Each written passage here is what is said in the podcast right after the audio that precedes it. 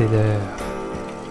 Préparez votre maïs soufflé et votre boisson gazeuse, car c'est le moment d'écouter un nouvel épisode de Séance de minuit.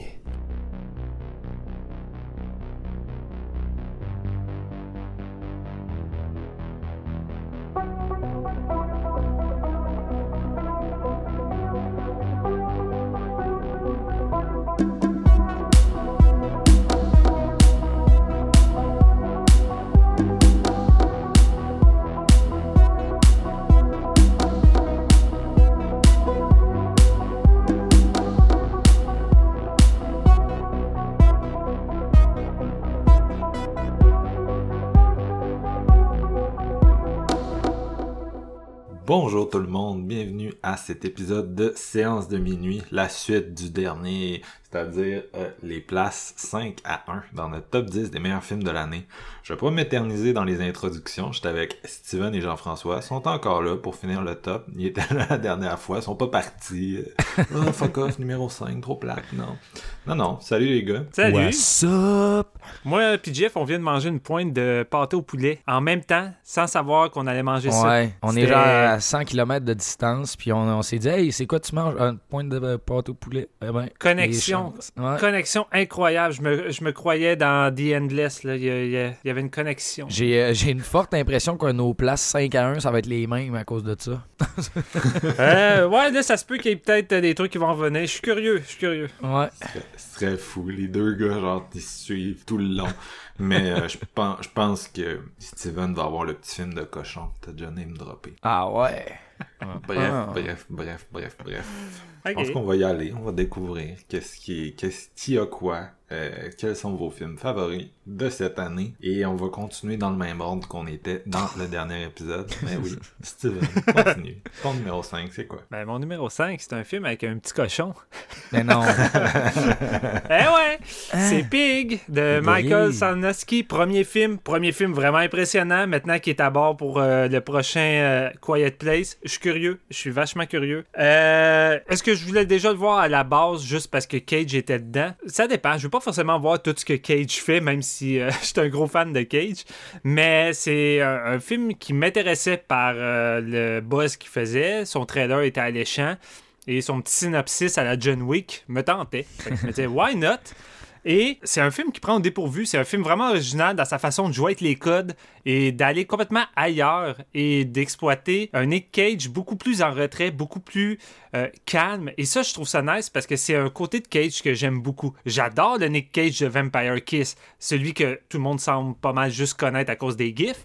Mais tu sais, Nicolas Cage, c'est pas juste quelqu'un qui crie, qui frappe partout, qui fait des grosses faces, qui sort des yeux et ainsi de suite. Nicolas Cage, c'est vraiment quelqu'un qui est capable de jouer du drame renfermé de façon frappant et vraiment émotionnel. Euh, il suffit de penser à Living Las Vegas, évidemment, qui est un rôle beaucoup plus en retrait également, euh, malgré ses pétages de coche euh, à quelques moments. Oh, il y a une coupe, il y a une coupe d'excès quand même. Ouais, ouais, il y en a quand même. Pig, je dirais, c'est peut-être un des films qui en a le moins. Étonnamment, là, à part peut-être un moment qui est purement Cage, mais sinon, en dehors de ça, il est, très en retrait.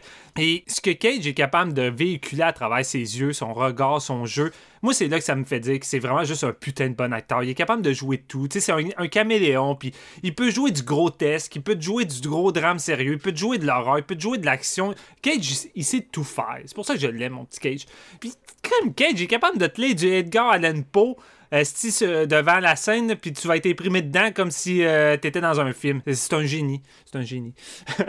Ben, pour revenir sur Pig, c'est pas juste à cause de Cage que c'est vraiment bon. C'est surtout, non seulement de la mise en scène de, de- de Michael Sarnowski, l'histoire et son scénario, parce que tu lis le synopsis, ça a l'air de John Wick, et ça a la structure d'un John Wick plus que vous le croyez vraiment. Tu sais, oui, tu suis Nicolas Cage qui est un chasseur de truffes avec son petit cochon, comme Jeff le disait, mais tu connais rien de son passé, puis son début est quand même assez simpliste, on n'en apprend pas plus qu'il faut.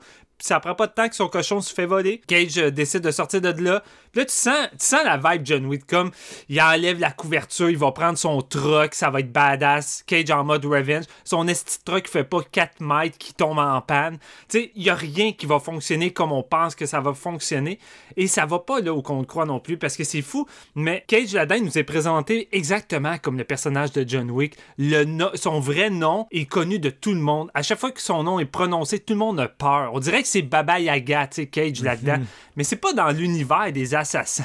C'est pas, euh, c'est pas un revenge movie où il va aller tuer tout le monde. tu sais. C'est un chef cuisinier. tu sais. C'est ça qui est fou. C'est un film qui se déroule dans l'univers de la cuisine. Puis c'est construit comme s'il y avait un sous-monde à la John Wick, mais qui est relié à la bouffe. Autant c'est grotesque et absurde comme idée, mais ça, je trouve ça complètement absurde, mais C'est du génie. la- non, mais la façon que c'est traité, ça marche. Puis non seulement faut que une crise de bonne plume, mais faut que vraiment une bonne mise en scène pour arriver à rendre ça crédible. là, parce que autant ça peut être absurde, tu sais, de voir Nick Cage qui va des bas-fonds des, de la ville pour aller dans une espèce de truc qui ressemble pratiquement à un fight club qui est relié justement au chef de cuisine, ces affaires-là. Tu sais, c'est- ridicule, mais. En même temps, ce film-là, c'est l'anti-John Wick. C'est un peu l'anti-film d'action. Et je m'attendais pas à un film aussi pas aussi calme, un film qui fait aussi du bien, aussi humanisme. Il y a vraiment un côté très humain dans ce film-là qui est vraiment incroyable. Et tous les moments que Cage va rencontrer une nouvelle personne qui serait reliée à ceux qui ont volé son cochon, la façon que les sept pistes sont faites, puis je pense notamment à la séquence du restaurant, tu l'as dit, là, la séquence de- du restaurant, surtout celle-là, c'est vraiment fait comme un héros de film d'action qui va chercher des informations puis que la personne ne veut pas y donner puis ça finit en je tue tout le monde alentour, j'y pète la gueule puis je veux mes informations. Mais là-dedans, jamais Cage utilise la violence. À toutes les fois, il va tout le temps utiliser ses skills de, de, de, cuisinier puis de son passé pour réussir à aller chercher les réponses puis ce qu'il veut. Et c'est juste déroutant parce que c'est vraiment trop construit comme le film d'action typique habituel. Fait chaque séquence prend au dépourvu et je me dis waouh, ça c'est du génie puis c'est vraiment une façon incroyable de jouer avec les codes parce que ça arrive pratiquement jamais.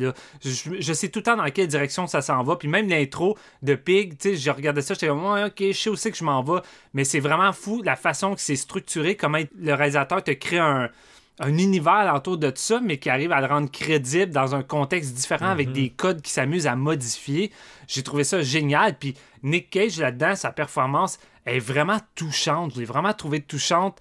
Euh, dramatiquement, je l'ai trouvé vraiment sur la ligne tout le long, sans que ça tombe jamais dans l'excès, sans que ça tombe jamais dans, dans, dans, le gros over qu'on connaît si bien, de Cage. Puis autant au début, je n'étais pas certain de sa relation avec le personnage de Alex Wolf, qui est très bon ici d'ailleurs. J'étais pas trop sûr, mais plus ça avance, puis plus j'accrochais finalement à cette relation-là, puis à ce changement-là du personnage d'Alex Wolf, parce que ce personnage-là va évoluer euh, avec celui de du, du chasseur de truffes, tu sais. J'ai vraiment trouvé ça touchant, puis tout le dernier acte qui se déroule euh, par rapport avec son cochon, puis avec la personne qui l'a volé, super génial. Ouais, L'affrontement. bon.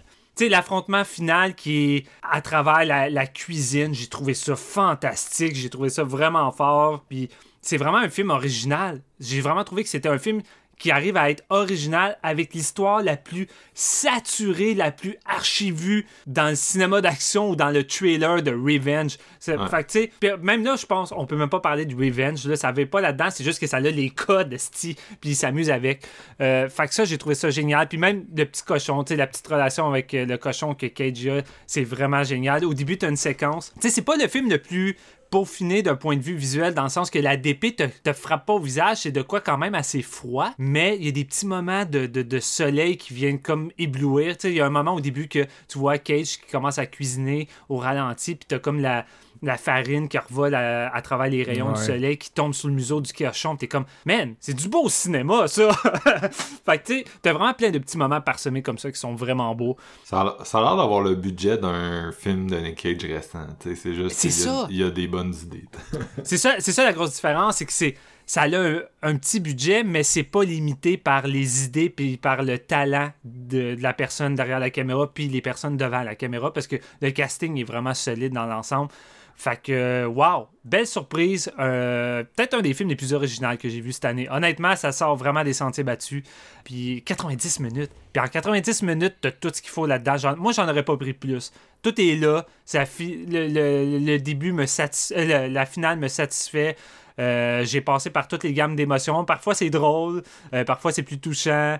Euh, ça va pas vraiment dans la violence. Il y a juste le moment justement à la Fight Club euh, façon de parler parce que c'est pas vraiment une bataille que j'étais comme ok ouais ça te lâche un petit peu avec le reste mais sinon en dehors de tout ça c'est pas un film qui mise sur la violence en fait c'est quasiment un film sur l'anti-violence puis contre les confrontations puis c'est pratiquement un film qui te ramène euh, aux, aux relations puis à régler des conflits avec des, Ouais. des- des- des- avec des bonnes choses puis avec notre côté humain qu'on on a tendance à perdre de plus en plus euh, avec les années tu sais. C'est un gars qui s'est écœuré de voir des stéréotypes d'hommes qui se vengent dans des films de, de, ce type-là. tu sais. Exactement. Puis, euh, en fait, moi, j'ai juste envie de cuisiner encore plus euh, après avoir vu ça. Fait que- Euh, belle surprise. Je le recommande fortement. C'est un gros cœur euh, pour moi. Nice. GF. Numéro 5. euh, écoute, c'est un film que j'ai vu récemment, qui m'a chamboulé, qui a changé mon top. là. Comme je disais, j'ai vu beaucoup de films dans le dernier mois, puis celui-là, c'en est un qui a vraiment comme brouillé les cartes, qui les a complètement changés. Wow. Euh, c'est euh, c'est Bergman Island de Mia Hansen Love. Écoute, j'avais commencé mon, mon éducation de d'Igmar Bergman avec le gros coffret Criterion que j'avais j'avais acheté, je pense, il y a deux ans. Puis c'est ça, c'est de les découvrir, mettons, dans l'ordre qui te le font avec euh, l'espèce de livre, tout ça. Puis c'est- c'est un travail monumental, je veux dire, le- découvrir Bergman dans son entièreté. Ouais, c'est une grosse suis pas- filmo. Ouais, c'est ça. C'est une grosse filmo. Puis c'est une filmo qui a marqué le cinéma euh, sur plusieurs décennies. Puis bon, son nom, il est pas, euh, il est pas à faire, mettons. Puis euh, c'est ça. Moi, dans ma quête de découvrir Bergman, je veux dire, je pense que j'ai vu 7 ou 8 de ses films en ce moment. Je suis encore en continuel apprentissage. Puis c'est un film un peu. c'est pas basé sur, sur, sur lui tant que ça. C'est un couple de cinéastes, dans le fond, qui s'en vont en vacances le, le temps d'un été euh, sur l'île de Faro, qui était une île où ce que, qui a marqué puis qui a inspiré Mark Bergman, qui a plusieurs de ses films qui sont passés là-bas et qui a vécu aussi sur l'île en tant que tel. Une île qui est devenue, euh, malgré les, ses- aux grandes dames de ses euh, résidents, un peu touristique à cause de ça. Et eux, c'est ça, ils vont, euh, ils vont décider de louer une genre de petite maisonnette le temps d'un été, puis ils s'en vont écrire chacun un scénario là-bas pour, euh, se laisser inspirer, puis tout ça, euh, se, ressourcer. Puis on va, les, on va les suivre au courant de l'été, justement, au courant de leur processus d'écriture, chacun de leur côté. Ils vont faire des rencontres, ils vont comme grandir un peu au, fil, au fil de leur écriture, puis tu vas les suivre au travers de ces magnifiques paysages-là. Honnêtement, c'est le film, je pense, le euh, avec les paysages les plus beaux que j'ai vus ce- cette année. C'est juste sublime. À chaque plan, euh, c'est léché, c'est vraiment visuellement incroyable. Et c'est comme euh, leur, relation amoureuse au travers de tout ça. Et à un moment donné, il va avoir comme. dans la deuxième partie du film, tu vas comme plonger dans un film parce que le personnage de Chris, qui est joué par Vicky Creeps, que, que j'avais beaucoup, beaucoup aimé dans Phantom Thread, entre autres. Euh, qui a joué dans Old de Shyamalan, qu'on a parlé dans, la première partie de l'épisode aussi, qui, s'est fait une petite apparition. Et c'est Tim Roth qui joue Tony, dans le fond, son copain. Euh, il va se mettre à raconter justement son, euh, scénario parce qu'elle est comme un petit peu bloquée à un certain moment, là, comme au troisième acte, elle sait pas comment closer tout ça. Qu'elle va décider d'en parler à son chum, puis elle va, on va comme plonger dans sa narration dans un film qui est dans le film. Puis c'est euh, Mia Wasikowska qui joue Amy. Euh, dans le fond, euh, le, film dans le film, c'est comme c'est une femme qui s'en va à un mariage, elle va rencontrer un, un, un gars du nom de, de c'est Andrés dans le film.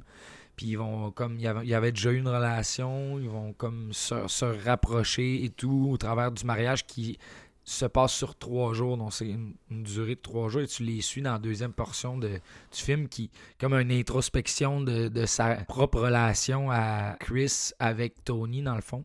C'est un drame, mais c'est léger. C'est comme être euh, couché dans une espèce de un lit de nuages. Tu te laisses porter par leur, euh, leur, euh, leur aventure, leur histoire, puis c'est juste venu me bercer. J'avais besoin, je pense, de ce film-là. La, la journée, je l'ai écouté, je, je filais vraiment pour ça, puis j'ai été comme rivé à mon écran tout le long. La musique, c'est un petit côté classique, vraiment un peu mélancolique, mais vraiment inspirant en même temps. Euh, Il y a beaucoup de soleil dans tout ça, c'est vraiment, euh, c'est mignon comme film, ça m'a touché énormément. Que, non, écoutez, euh, j'ai Bergman Island, ça m'a comme pris au dépourvu. Puis c'est un peu, euh, c'est un peu la liste de, de marques qui m'a inspiré d'écouter ça. J'étais comme, ah, tu sais, mettons, genre, je suis en train de découvrir Bergman, ça, ça a le rapport indirectement avec lui, donc c'est un film que j'avais que j'avais envie de voir. Puis euh, une Christie de belle surprise, euh, qui, qui est vraiment excellente aussi dans le film, dans le film. Elle qui avait joué dans entre autres Stoker, je sais pas si vous avez joué, mais euh, si vous avez joué, si vous avez vu, mais un, un de, de- de mes films favoris en 2013, euh, film d'horreur. Classique de Pan Chung-wook. Ouais, ouais, c'est vrai, Mm. c'est vrai. Euh, fait que non, euh, Bergman Island, euh, solide film, si vous voulez. De quoi de charmant, puis de... de- tu sais, c'est léger en n'étant pas léger, mais euh, je manque de mots pour le décrire, à part du fait que tu te fais bercer par toutes ces... C'est comme un genre de brise dans ta face un soir d'été, genre, écoutez ça. J'ai sorti ma poésie, Colin, aujourd'hui. mais non, j'ai beaucoup aimé, j'ai beaucoup aimé. Euh, ben moi, mon numéro 5, c'est aussi Berman Island. Oh! Euh, c'est c'est drôle parce que moi, c'est pas tant une que j'ai connecté tant que ça par le passé. Je trouve que c'est peut-être un petit peu trop cérébral son approche pour moi. Genre, j'a- j'avais de la difficulté à, relate avec ce qu'elle faisait, les, autres films que j'ai vus, tu sais. Fait que là, Berman Island, tu sais, j'étais pas pressé, sachant, tu sais, ok, euh, je, pense pas que ça va être, euh, euh, tu sais, nécessairement un- une grosse claque pour moi.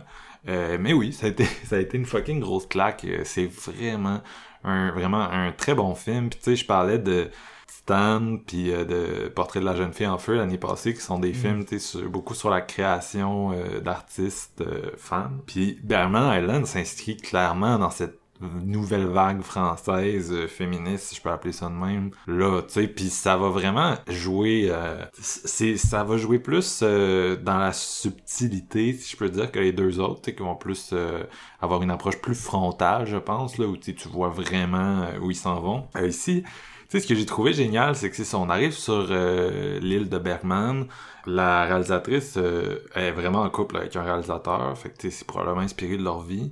Puis là, on arrive là, puis tu sais, le gars est plus, euh, il est plus, euh, tu sais, il, tripe sur Bergman, mais je sais pas comment dire, tu sais, c'est vraiment présenté d'une, c'est quand même une grosse critique du fandom, en gros, cinématographique, de la cinéphilie, puis de la, il y a comme un moment donné qui est assez explicite selon moi, où genre ils font comme un tour guidé de l'île en autobus.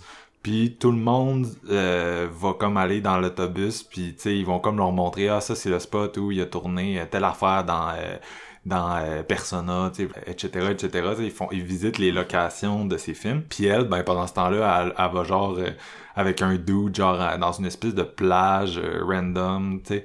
Fait que c'est beaucoup un film sur le regard. Puis tu sais, c'est pas un film... Ça s'appelle L'île de Bergman. T'arrives sur l'île de Bergman, elle arrive sur l'île de Bergman, cette cinéaste-là, euh, fictive et réelle. Elle arrive sur un héritage de cinéma. Un héritage de cinéma qui est en grande majorité masculin. Puis un héritage de cinéma qui propose un certain regard. Tu sais, l'île de, F- de Charo, Charo est extrêmement austère quand tu regardes les films de Bergman. Mais c'est ça que JF décrivait tantôt, c'est que quand t'arrives sur l'île dans ce film-là, c'est la même île, mais t'as crissement le goût d'aller en voyage, là, parce que c'est Ouais. fucking beau. Mais c'est ça l'affaire, c'est qu'elle a changé le regard sur l'île, elle a quitté le regard de Bergman, puis c'est intéressant parce que, tu sais, quand tu l'écoutes parler, tu réalises que elle a de l'affection pour Bergman, puis Bergman l'a inspiré euh, dans sa démarche en tant que cinéaste, etc., etc., mais en même temps, elle apprend à se démarquer de lui, c'est beaucoup ça, le, le, propos du film, selon moi, c'est beaucoup de se, de, de quitter cette espèce d'édifice euh, cinématographique-là qui a beaucoup été bâti par euh, des hommes. Sais, ce qu'on ce apprend, par exemple, dans Bergman Island, si vous le saviez pas, c'est que, tu sais, Bergman a eu neuf enfants, mais tu sais, en gros, il faisait des films, là, ils élevaient pas ses flots, tu sais, puis etc., etc. C'est, c'est, fait que c'est pas un film qui a pour but de déconstruire sa mythos, mais honnêtement, vous avez même pas besoin d'être des fans de Bergman ou le connaître tant que ça pour apprécier ce film-là, parce que Bergman, dans ce film-là, tu sais, oui, c'est l'île, euh, oui, oui, mais c'est plus c'est ça c'est plus une il y a plus une fonction symbolique selon moi dans ce film là que tu sais ah ça va être un, un, hommage à son cinéma pas pantoute ça ressemble même pas à son cinéma quand il l'écoute là tu sais. Ça ça a juste pas le style que lui adoptait puis même les préoccupations euh, tu sais je le connais pas euh, je connais pas tous ses films là mais tu sais mettons les préoccupations que moi j'ai vues de, de, son cinéma sont sont pas ici là. Mm. fait que non c'est vraiment c'est comme t'as dit, puis à un moment donné, tu rentres dans le film, dans le film, qui, qui est une espèce de romance euh, vraiment euh, sweet et tout. Puis non, euh, c'est ça, j'ai vraiment trouvé que c'était un film qui est fascinant sur le processus créatif. Puis c'était probablement aussi cérébral que ces autres films, c'est juste que on était comme ça à bonne wavelength où tu sais je comprenais qu'est-ce qu'il me disait, alors que dans d'autres de ces films, c'est comme peut-être que j'étais juste pas prêt, peut-être que si je retourne les voir maintenant, je vais piquer des affaires que la première fois ça avait ça avait juste pas euh, j'avais juste pas été capable de le comprendre de l'absorber correctement. Mais ouais euh, c'est ça. Bergman Island c'est un film qui formellement c'est magnifique. Tu sais ça me rappelle vraiment les films français euh, d'une certaine époque tu sais qui était qui avait l'air effortless tu sais qui avait l'air genre chronique d'une euh, après-midi d'été là tu sais ce genre d'affaires là que euh, on n'a pas l'air de, de, vouloir forcer genre le, le, chaque scène comme de lui imposer quelque chose. Fait que j'ai vraiment trouvé que c'était c'est ça c'est un film qui m'a juste fasciné puis qui m'a beaucoup fait euh, qui m'a beaucoup fait réfléchir qui m'a beaucoup intéressé. Puis l'actrice principale Vicky Krieps là qu'on avait vu dans euh, Phantom Thread avec Daniel Day Lewis là qui est encore une fois solide ici. Donc ouais chaudement recommandé c'est c'est ça c'est ça c'est un film qui a plus un euh, qui brasse beaucoup d'idées. Euh, je pense qu'il faut être prêt à ça, tu. Puis, euh, ou, tu sais, au premier degré, t'es, t'es quand, c'est quand même du monde qui chill sur un île en vacances, là. ouais. C'est, puis ça, ça continue dans nos films de vacances, euh, plage, que je parlais tantôt. T'es dans un mood de vacances, c'est ça qui arrive quand t'es trop euh, enfermé à l'intérieur. le confinement égal, on veut des vacances. Mais c'est ça. Fait que c'est, c'est une artiste qui se confronte à, à, un cinéma dans lequel elle peut retirer quelque chose, mais qu'en même temps elle cherche à se différencier. Puis la tension qui existe, qui est quand même intéressante à explorer, ben euh, ça rend ce film-là vraiment fascinant. Fait que, ouais. On est rendu à nos numéro 4. Euh, et Steven, je te, je te renvoie la parole. Oui, parlant de pandémie, parlant d'être enfermé et de vouloir sortir et de se promener, d'avoir des contacts humains, euh, c'est sans doute le film qui a réussi à me sortir de ma bulle de solitude et à me connecter avec une partie du monde et de l'extérieur et de retrouver un peu ce, contact de chaleur humaine.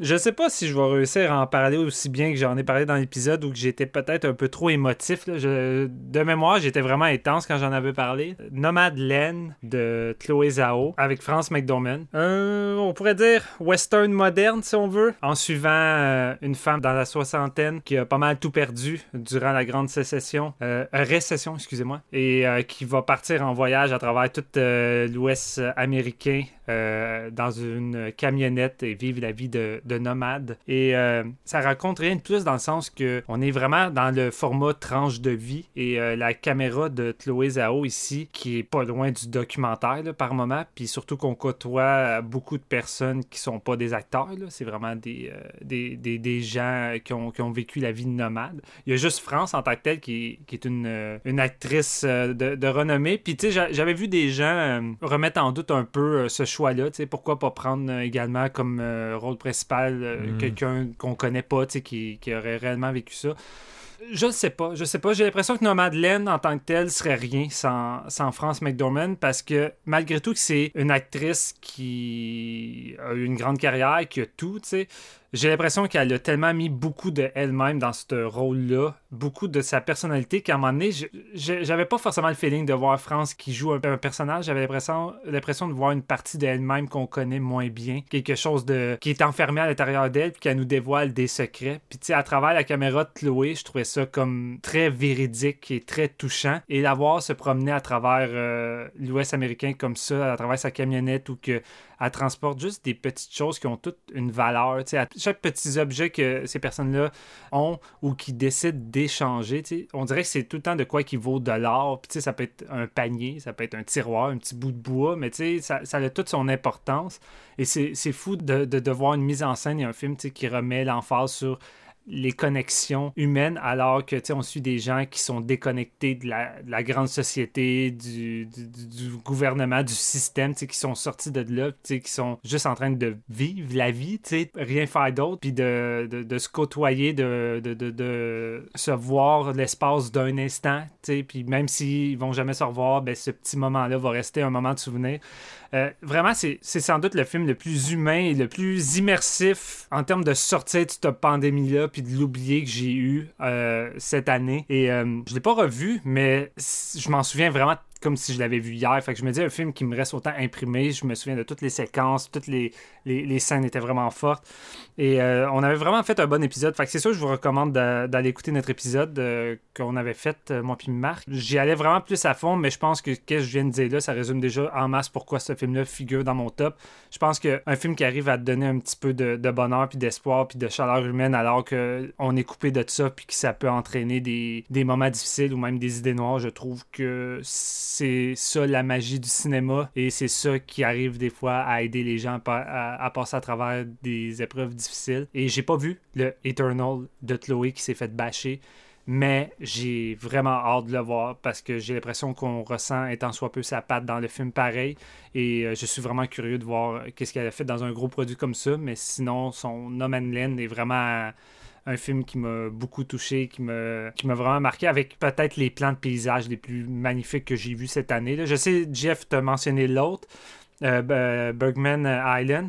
Euh, je remets pas ça en doute, là, mais tu as des séquences de paysages là-dedans avec la DP, là, notamment une séquence où que, le personnage de France est sur le bord des falaises avec des, Ouais. la, la- la rivière qui est déchaînée, puis c'est- c'est magnifique, là, c'est c'est- c'est incroyable. Fait que, euh, J'avais pas pu être euh, sur l'épisode, mais j'aurais vraiment beaucoup aimé. Euh, je l'ai vu récemment, cette semaine aussi, Nomadland, que j'ai beaucoup, euh, beaucoup aimé. Donc, c'est un, c'est un très beau film. Puis toi, ton numéro 4. Mon numéro 4, c'est un film qu'on a déjà traité euh, plus tôt dans l'année. Euh, c'est The Father euh, de Florian Zeller avec euh, Anthony Hopkins, euh, que j'avais trouvé magnifique et euh, tragique aussi. Euh, vraiment, Anthony Hopkins qui, qui joue, euh, à, mon, à mon opinion, à moi, un des plus, de ses plus grands rôles.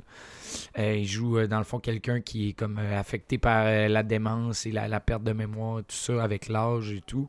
Anne, Olivia Colman, dans le fond, euh, qui joue Anne, sa fille, qui va être à son chevet, même si lui, il, il reconnaît pas, dans le fond, qu'il y a- ces problèmes-là, puis il veut vraiment. euh, il, pense qu'il est encore capable de s'occuper de lui-même et tout ça, tu sais. Il veut aucunement euh, recevoir de l'assistance ni de, de, sa fille et ni de la, une espèce de nounou qui, veut, qui peut s'en occuper aussi. Le film joue un peu avec notre perception, c'est-à-dire qu'il nous met un peu dans l'esprit euh, du personnage de, de- d'Anthony parce que on sait pas trop si c'est la réalité. Il va mêler des événements, des personnes aussi. Euh, il va comme un peu se perdre dans, justement dans cette démence-là. Euh, C'est vraiment bien, bien, bien rendu, côté mise en scène, côté réel. Puis ça fait pratiquement peur comme film, un peu. Pas que ça tire sur, l'horreur, mais il y a vraiment un côté comme plus dramatique qui touche un peu à ça. Moi, ça m'avait ça m'a- ça m'avait beaucoup rejoint. Là, je pense sur l'épisode, j'en parlais un peu, mais ça m'avait comme rappelé les derniers moments de mon grand-père. Ça ressemblait un peu à ça, tout ça. Fait que c'est euh, c'est très touchant, c'est très euh, c'est très humain encore une fois. C'est bien réalisé, puis honnêtement, ça touche les bonnes cordes aux bonnes places par son écriture, puis la performance d'Anthony Hopkins qui, est- qui, est- magnifique là, encore une fois. C'est pas un film que j'ai revisité probablement. euh, c'est un film qui est quand même assez difficile. C'est pas le genre de film que tu te mets à la fin d'une journée pour te chiller relax. Là. Euh, mais euh, j'ai- le, souvenir vif et marquant de, de Father, pas comme Shirley qui peut te mêler. C'est vraiment des films différents, mais genre, mettons, le Shirley, j'avais besoin d'une réécoute, tandis que The Father, il est marqué euh, au fer chaud encore. C'est Mm. c'est, de quoi qui m'avait beaucoup touché.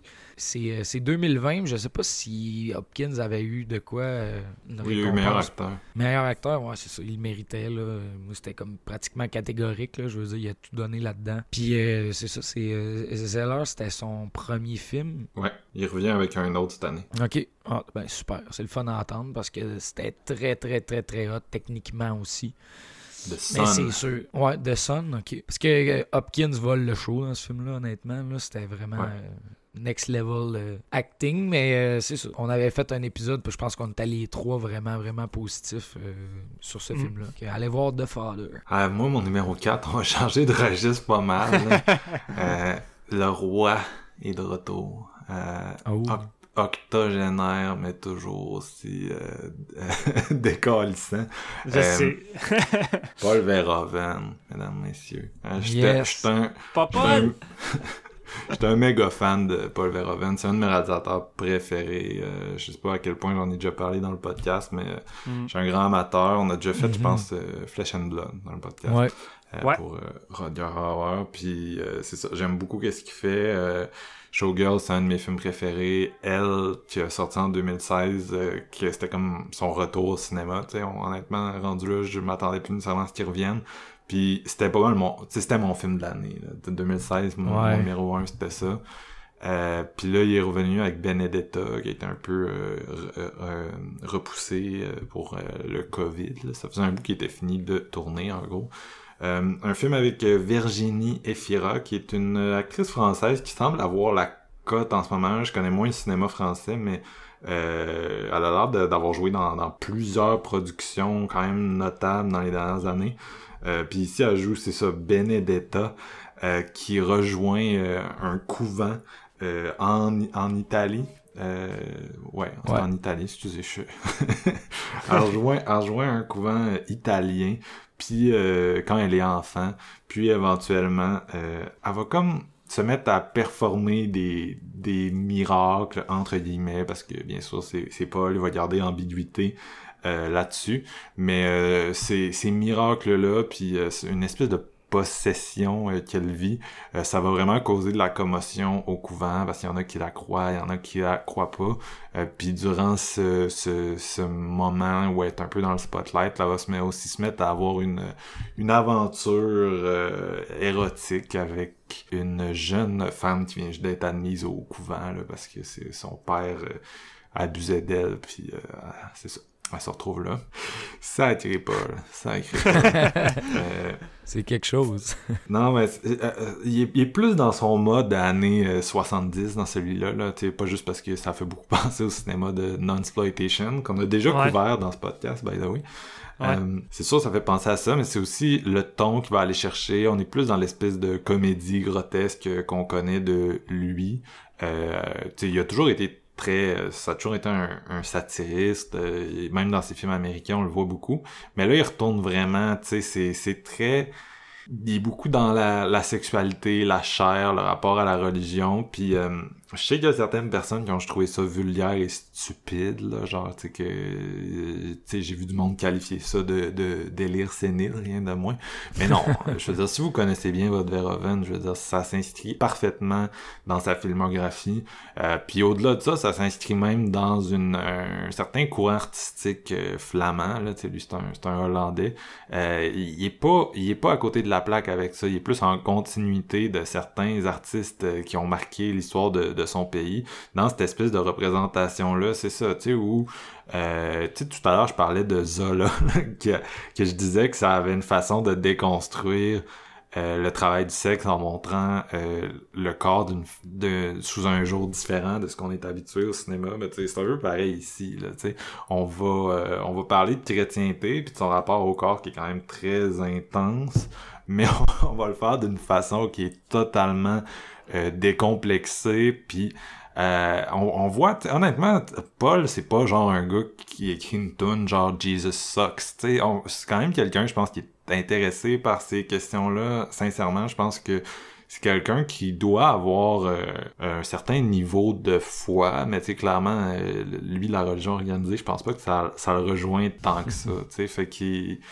Ça faisait longtemps qu'il voulait faire un film sur Jésus, qu'il voulait, qu'il voulait parler de ça, puis je pense pas que ça va arriver un jour, son film de Jésus, mais tu sais, on, a quand même, on a quand même approché ça avec euh, Benedetta, qui est le genre de film que, tu sais, probablement que ça à, l'international ça frustre comme thème. Sûr qu'au Québec comme je dis tout le temps on, on est laïque là, on s'en crise crise des affaires de nonnes puis c'est pas de la tant de la provocation pour nous Quoique de la façon qu'il filme les corps encore là un peu à la Zola, c'est, c'est, ça peut, ça peut, ça peut créer des, des remous chez certaines personnes. Mais bref, c'est ça, c'est un film qui est, c'est tellement drôle mais trash à la fois, tu sais, c'est, c'est de la c'est comme de la sexe comédie mais genre c'est brillant tu sais c'est c'est ça l'affaire c'est qu'on est comme habitué à ce que ça soit des films genre pour ados, tu sais, qui servent juste à... C'est de l'exploitation, en gros, tandis qu'ici, on, est, on est définitivement pas dans l'exploitation. On est dans une démarche qui est réfléchie. Euh, L'actrice principale, Virginie Efira, tu sais, euh, je l'ai adoré dans ce rôle-là. Je l'ai vraiment trouvé, j'ai vraiment trouvé bonne. euh, puis euh, il y a aussi euh, Charlotte euh, Rampling qui fait un retour dans l'espèce de vieille nonne. Puis là, la peste pogne là-dedans, les gars, parce qu'il y a un bon petit flashback à Flesh and Blood. Genre, tout, le monde, tout le monde s'aimait à crever, genre, puis non, c'est vraiment le fun. ça m'a rappelé, ça m'a rappelé euh, The Devils, entre autres. C'est tellement drôle la transition, tu sais, comme la peste se rentre là-dedans, tout le monde se commence à, crever. C'est vraiment le fun, les gars. C'est vraiment le fun. Vous le savez, on, a fait Flesh and Blood. Genre, c'est le fun, Flesh and Blood, même si tout le monde crève, genre, de la peste. Non, mais c'est ça l'affaire. C'est que, tu il y a tout le temps, il y a une vision très, très satirique, un peu misanthrope, tu sais mais il parvient à rendre ça extrêmement divertissant. C'est ça l'affaire avec Paul, c'est qu'il va te proposer un film de non, euh, mais Chris, c'est l'inverse d'Arid, là, il se passe une péripétie à minute, il y a tout le temps de quoi, puis euh, tu sais, avec lui, c'est ça, là, tout devient genre l'affaire la plus euh, intense et excessive du monde. Ben, ça a pas, ça a pas changé. Puis euh, sincèrement, tu sais, des, des fois, c'est un cinéaste qui aborde des thèmes qu'il a déjà abordés, mais en même temps, t'as pas l'impression de répétition que tu peux avoir avec euh, d'autres auteurs de son âge, que des fois t'es comme ok, c'est la loi des, des diminishing returns, là, tu sais, que le film est comme moins bon, puis tu vois une coupe d'affaires de le fun qui te rappelle son passé, mais en même temps, ça lève pas. Lui, c'est le contraire, tu sais. Ces deux derniers films, c'est deux hosties de bombes.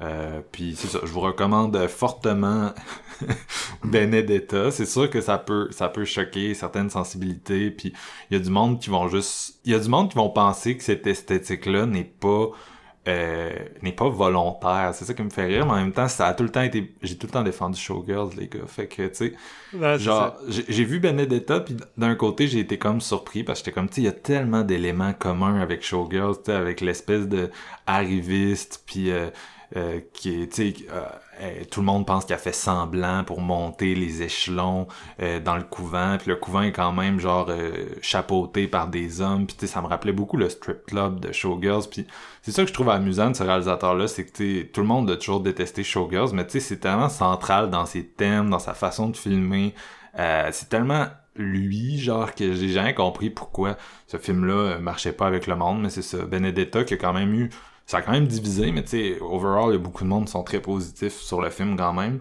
Puis euh, c'est ça, j'étais comme ah, c'est c'est showgirls au couvent là, tu avec euh, c'est ça, avec une petite esthétique de de de, de Franco Rollin là, tu sais, une espèce de de de, de patine un peu euh, euh, je sais pas comment dire, ça fait vraiment sexploitation dans les 70 là. Puis c'est volontaire, puis il pousse ça loin, puis il y a des flashbacks érotiques avec Jésus. Puis euh, c'est fou de voir euh, un bonhomme de son âge avoir autant sa fougue là. C'est quasiment l'équivalent de Martin Scorsese quand il a fait The Wolf of Wall Street. Là. Tu dis crime, mais la personne qui a réalisé ça, c'est pas un jeune là. non, c'est ça, c'est ça. C'est sûr que lui, il a, il a toujours été le même. Je veux dire, tout son mm. cinéma est hyper euh, irrévérencieux puis euh, ça il va l'avoir il va avoir assumé cette posture là jusqu'au bout. Fait que c'est ça. Moi j'adore mon j'adore Paul j'ai un fétiche de vieux monsieur puis euh, cette année c'est définitivement le vieux monsieur qui a qui a scoré solide avec son nouveau film. Je l'ai manqué sans grande surprise Ouais, ben c'est une sortie récente euh, au Québec. Là. C'était sorti peu avant que les cinémas referment. C'est en vidéo on demand présentement si ça intéresse les gens. Mais ouais, ça a été un petit peu, un petit peu compliqué. Mais euh, ouais, quel, quel film, les gars. Quel, ouais. quel film. j'écoutais ça puis j'avais un gros smile d'en face, tu sais, impressionnant. c'est dur, c'est difficile, c'est drôle de dire ça avec ce film-là, mais tu sais, c'est parce que, vous le savez, je suis tellement un fan de ce réalisateur-là, j'en parle tout le temps. Euh, j'ai vu ses films vraiment souvent, puis tu sais, même, je suis juste vraiment un un, un, grand amateur. Fait que c'est sûr que moi, genre, j'écoutais ça pis j'étais comme nice. Écoutez, bon, c'est ça. Les, numéros 3. les numéros 3, c'est là. On passe au next. Steven, vas-y. Numéro 3, film dont j'allais terriblement d'orculon dans le sens que je voulais pas le voir. Ça m'intéressait pas. Ça avait l'air du Oscar Bait typique. Je m'en foutais royalement et pour une raison quelconque, on a fait un épisode, puis je me rappelle plus pourquoi on avait décidé de l'intégrer. Je parle de The Father de Florian Zeller. C'est quoi qui avait fait en sorte qu'on avait fait un épisode avec ça? Je me rappelle plus. C'était-tu un spécial Oscar, justement? Ouais, ben c'est pas. Euh, ouais. Ma semble qu'à la base, on devait faire. Ah, je m'en souviens plus. En tout cas, ouais, c'était un spécial. Je sais qu'on avait fait ça avec euh, no Land. Ouais, c'est ça. Ouais, ça. Gros, gros épisode, puis deux grosses découvertes pour moi. The Father, pour moi, c'est de la bombe. Littéralement, là, c'est de la bombe. Tu sais, j'avais donné 4.5 euh, sur 5 quand je l'avais vu. Je l'ai racheté direct. Je l'ai pas encore revu, mais je suis prêt à le revoir euh, prochainement. Là, tu sais, je l'assume. Puis ce film-là m'a pris hors vert littéralement. Là, alors que, sais, le, poster, comment c'est vendu, tout le kit, ça, a vraiment l'air du film cliché, que tu dis, OK, bon, là, là Anthony Hopkins revient pour avoir son Oscar, il veut son Oscar, il est rendu vieux et ainsi de suite. Mais honnêtement, c'est réellement la meilleure performance d'Anthony Hopkins. C'est vraiment sa performance définitive pour moi. Et ce qui est fou là-dedans, c'est que avant tout, c'est pas juste un Hopkins show. Évidemment, sa performance est solide, j'y enlève rien, mais le film tient pas juste sur les épaules d'Hopkins. Il tient aussi sur la solide réalisation de Zeller. Puis je veux pas enlever également Olivia Coldman qui est crissement mm-hmm. bonne là-dedans également. J'enlève à rien à personne parce que tout le monde est bon, mais tu sais, c'est adapté d'une pièce de théâtre qui était euh, écrite et réalisée par le même gars qui a fait le film, euh, Florian Zeller. Et on sait ce que ça donne des fois euh, des adaptations de pièces au cinéma. Souvent, la mise en scène va être beaucoup plus en retrait.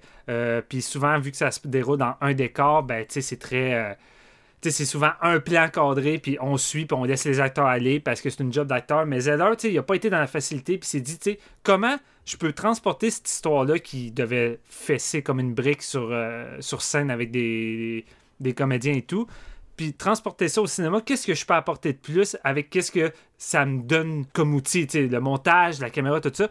Et il décide réellement de nous incruster du point de vue du, du personnage de Anthony Hopkins et de jouer avec cette confusion-là, la réalité qui se détache de plus en plus, puis tout devient brouillon, tu sais plus qu'est-ce qui est vrai, qu'est-ce qui est faux. L'état de panique que tu dois ressentir et vivre quand ça l'arrive, on arrive à tout ressentir ces choses-là, pas juste parce que Hopkins est crissement bon, parce que la caméra et la mise en scène est digne d'un film d'horreur. Et ça, c'en a un autre que j'aurais pu me dire, clairement, je peux pas mettre ça dans un top horreur, mais il y a des moments là-dedans, puis l'atmosphère, c'est digne d'un film d'horreur. Le sujet, c'est digne d'un film d'horreur, puis j'ai eu plus d'effroi là-dedans que d'autres films d'horreur. Fait tu sais, c'est fou comment l'atmosphère que Zeller arrive à construire, puis certaines séquences là, qui sont vraiment difficiles. Euh, qui, qui fessent, là, c'est vraiment hard. Fait d'un point de vue mise en scène, j'ai trouvé ça incroyable. Honnêtement, pour un premier film, c'est vachement prometteur. Euh, puis toute la relation entre Hopkins et sa fille Olivia Colman qui est vraiment. Tu sais, naturellement, elle est déjà charismatique, cette fille-là. Elle a un visage tellement expressif, un gros sourire, tu sais, des dents que tu vois facilement. Euh, tu t'attaches vite à elle. Puis tu sais, Hopkins là-dedans, il, il est à la fois drôle, touchant. Des fois, il, t'énerve parce que tu te dis, ah, tu sais, c'est le, petit vieux Chris qui est pas capable d'écouter quand on essaie de dire des choses. Puis il y a des moments plus, plus difficiles où, tu sais, ça, ça maudite monde qui essaie tout le temps de retrouver. Puis, ah, puis toutes les séquences avec le chum d'Olivia là-dedans qui est euh, mhm. interprété par Marc Gatiss. Euh, c'est ça, non, c'est-tu Marc Gatiss, ouais, ou je me mélange? Euh, attends, je regarde, juste pour être Non, euh, Rufus Sewell, qui est détestable là-dedans, puis vraiment, là, la, séquence des claques au visage, là, je filais vraiment pas bien, je broyais. Puis le, film, en fait, est vraiment bon pour te faire broyer à plusieurs reprises. C'est l'exemple même que tu peux prendre le film, qui semble fait pour les, pour, les Oscars, un film qui semble formaté, puis tu arrives avec un réalisateur qui a des bonnes idées de mise en scène, qui veut arriver à exploiter le sujet de la démence d'une façon différente, puis arriver à incruster le plus possible le spectateur dans la tête d'Hopkins euh, avec des personnages, euh, des, des, des, performances euh, A+. Là, tout le monologue final de, de, Hopkins dans sa chambre, je veux dire, qui dure quoi, 10 minutes, c'est un genre de plan séquence. C'est juste pour ça, il méritait déjà son Oscar, là, mais tout le reste, puis c'est vraiment un grand film. Puis je m'attendais zéro à ça. Je m'attendais vraiment à l'esthétique de film plate traditionnel. puis ça a été loin de ça. Puis je suis vraiment impatient de voir le prochain film de Zeller parce que sa mise en scène était vraiment maîtrisée pour un premier long métrage. Puis euh, le film, euh, le film, il dure même pas longtemps, c'est 1h30, je pense également. Mais un, putain, un putain de bon 1h30 euh, rempli, avec beaucoup de confusion, puis des idées de mise en scène incroyables, top notch. Honnêtement, là, c'est un putain de grand film. Damn, damn. Damn! Moi, je l'ai pas, je l'ai pas, fait qu'on n'aura pas de tour du chapeau, mais je vous invite à retourner écouter notre épisode, ça vous intéresse. Moi aussi, j'avais beaucoup trippé. Euh, Jeff. Comme numéro 3, il a mis un film. C'est mon deuxième de ma soirée doublée médiévale, dans le fond. Si vous vous souvenez euh, de Last Duel en numéro 8. Ah, je sais qu'est-ce que tu vas ouais. T'es-tu avec, avec, moi? Je sais pas. Non, non, non. Là, ah, Jeff, il, est il, est avec un renard. Là. Ouais, je suis ah, avec euh, The Green Knight de David Lowry. Ah. Je pensais que t'étais avec les nonnes. ah non, mais euh, j'ai vraiment beaucoup aimé Benedetta, mais genre Resti, je l'ai vu il y a comme trois jours, puis c'est comme j'ai vraiment aimé, je pense pas que je l'ai tout digéré encore. Ça, c'est écoute, c'est bien correct. mais euh, ouais, non, j'étais allé avec The Green Knight, un film qui m'a esti, c'est fascinant cette histoire-là. David Laurie, qui est. Moi, j'ai vu juste euh, A Ghost Story de lui, puis il m'avait pas tant charmé, là. Moi, la, la l'histoire. Ouais, t'accroches t'accroches pas à son ah, côté euh, monotone, mettons. Il m'avait comme pendu au bout d'un hameçon, ça a pas marché, là. Bon, tu sais, genre, tout le monde parle, je sais pas si tu l'as déjà compté ici, mais tout le monde parlait de la scène où René Mara mange une tarte en plan séquence, tu sais, ses erreurs marquées et tout. Ouais, ça m'a marqué aussi, ça. là, on arrive au cinéma, puis elle commence à manger sa tarte, puis je sais que ça va être un plan séquence. Je sais que là, genre, je regarde la face du monde, puis tu sais, genre, je, trouve ça vraiment drôle, là, tu sais, il y a du monde, qui, genre, après une couple de minutes, qui capote mon sel s'est mis à sonner, Mon sel a jamais sonné dans une salle de cinéma. Il s'est mis à sonner durant la scène de la tarte. J'étais genre vraiment gêné. Au moins, ça a diverti. ou d'un film pour que ça t'arrive. ouais. Oh non, ça m'avait vraiment calissé à terre à Ghost Story. C'est comme, oui, il y a des bonnes idées puis tout, mais je suis comme, je peux pas, je peux pas être une heure et demie de temps à regarder un film qui se passe rien de même. Mm. C'est comme contemplatif au next level. Puis là, ben ça, tous mes amis avaient vu The Green Knight, puis j'étais comme, ah, tu sais, je sais pas, le gars, il m'a comme pas tant charmé, j'ai pas plus le goût qu'il faut. Puis là, tu sais, l'année avance, puis là, ça, mon, justement, mon, mon meilleur chum, il arrêtait pas de revenir. T'as pas vu The Green Knight? Voyons, Chris, qu'est-ce que tu fais? Qu'est-ce que tu fais? Arrête tout ce que, que t'es en train de faire, puis va écouter The Green Knight. Puis honnêtement, j'aurais dû l'écouter avant. C'est vraiment, vraiment un film que j'aurais aimé euh, voir et revoir cette année. Écoute, ça raconte l'histoire, c'est euh, Dev Patel, dans le fond, qui joue le personnage de Gawain, qui est le neveu euh, du roi Arthur. Ça a l'air c'est dans, la mythologie, c'est une histoire qui est connue de Green Knight. Moi, je la connaissais pas. Ouais, c'est une histoire vraiment populaire, mais qui a été reprise par euh, David Lowery, qui a comme vraiment adapté à, sa sauce, puis avec ses, éléments. C'est sûr aussi qu'en n'étant pas anglophone, les légendes arthuriennes, c'est peut-être un petit peu moins big ici. Ouais. Ouais, ouais. Non, c'est moi, j'ai pas souvenir d'avoir tant été exposé à ça dans mon enfance, puis je pense pas être le seul. Je peux me tromper. Non, moi non plus. Moi non plus, c'est ça. C'était pas, c'était pas une histoire que je connaissais, mais mettons aussi, quand je me suis mis à lire sur le film, c'est comme une mythologie qui est relativement connue. Puis, euh, bon, c'est ça, c'est euh, l'histoire du neveu du roi Arthur, dans le fond, qui, euh, à un moment donné, ils vont être autour de la, de la table, tout ça, ils vont être visités par le, le, le, le, chevalier vert.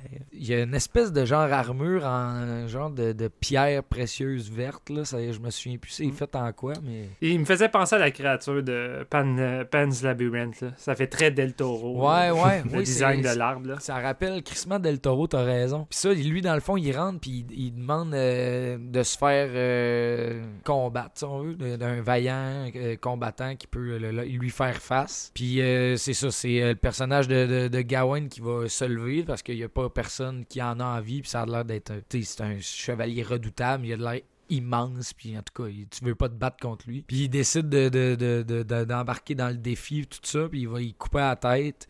Puis ce que ça, ce que ça donne comme euh, contrat, si on veut, après, c'est que dans un an, au même moment que ça se passait à Noël, puis tout ça, il va devoir aller refaire face au chevalier pour, dans le fond, euh, subir son, euh, son destin, si on veut. Là, c'est comme il est lié à ça, puis l'année passe, puis il va partir à sa quête pour aller le rechercher, puis tout ça.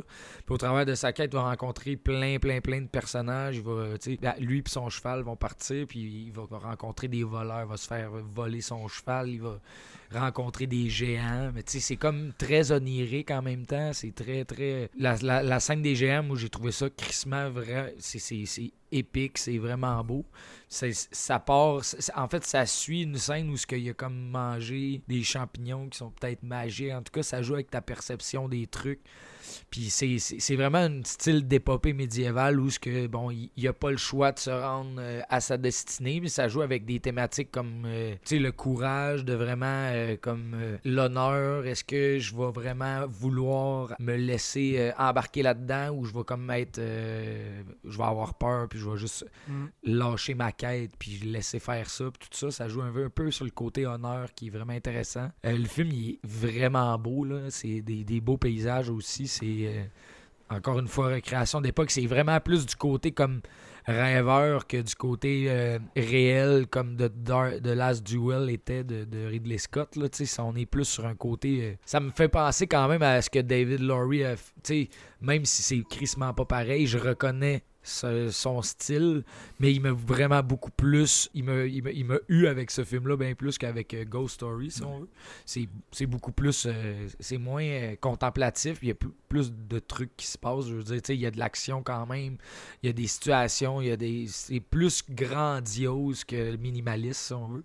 Ouais. Ce Il va y avoir plus de ben- budget aussi. Ouais. euh, Ouais. pro- Moi, je, je regardais la bande-annonce euh, qui était très, vendeuse au demeurant, là, puis euh, ça, ça me faisait vrai. Tu sais, le production design me faisait penser genre à Midsummer ou tu sais. Ouais, ouais, exact. Des affaires de même, là, fait que tu voyais qu'il y avait peut-être plus de moyens. Ah, c'est clair, c'est clair. Mais c'est ça, il, il les a bien utilisés tout ça. Je veux dire, moi, j'ai vraiment beaucoup aimé, euh, entre autres, Alicia Vikander là-dedans, qui joue, ben, elle joue deux rôles, dans le fond. Il y a comme des, acteurs qui vont jouer le- le- les, les- des personnes du côté du roi Arthur, puis après ça, vont, il va euh, rencontrer euh, justement une autre gang de personnes plus loin qui va l'aider à arriver à sa quête, puis tout ça.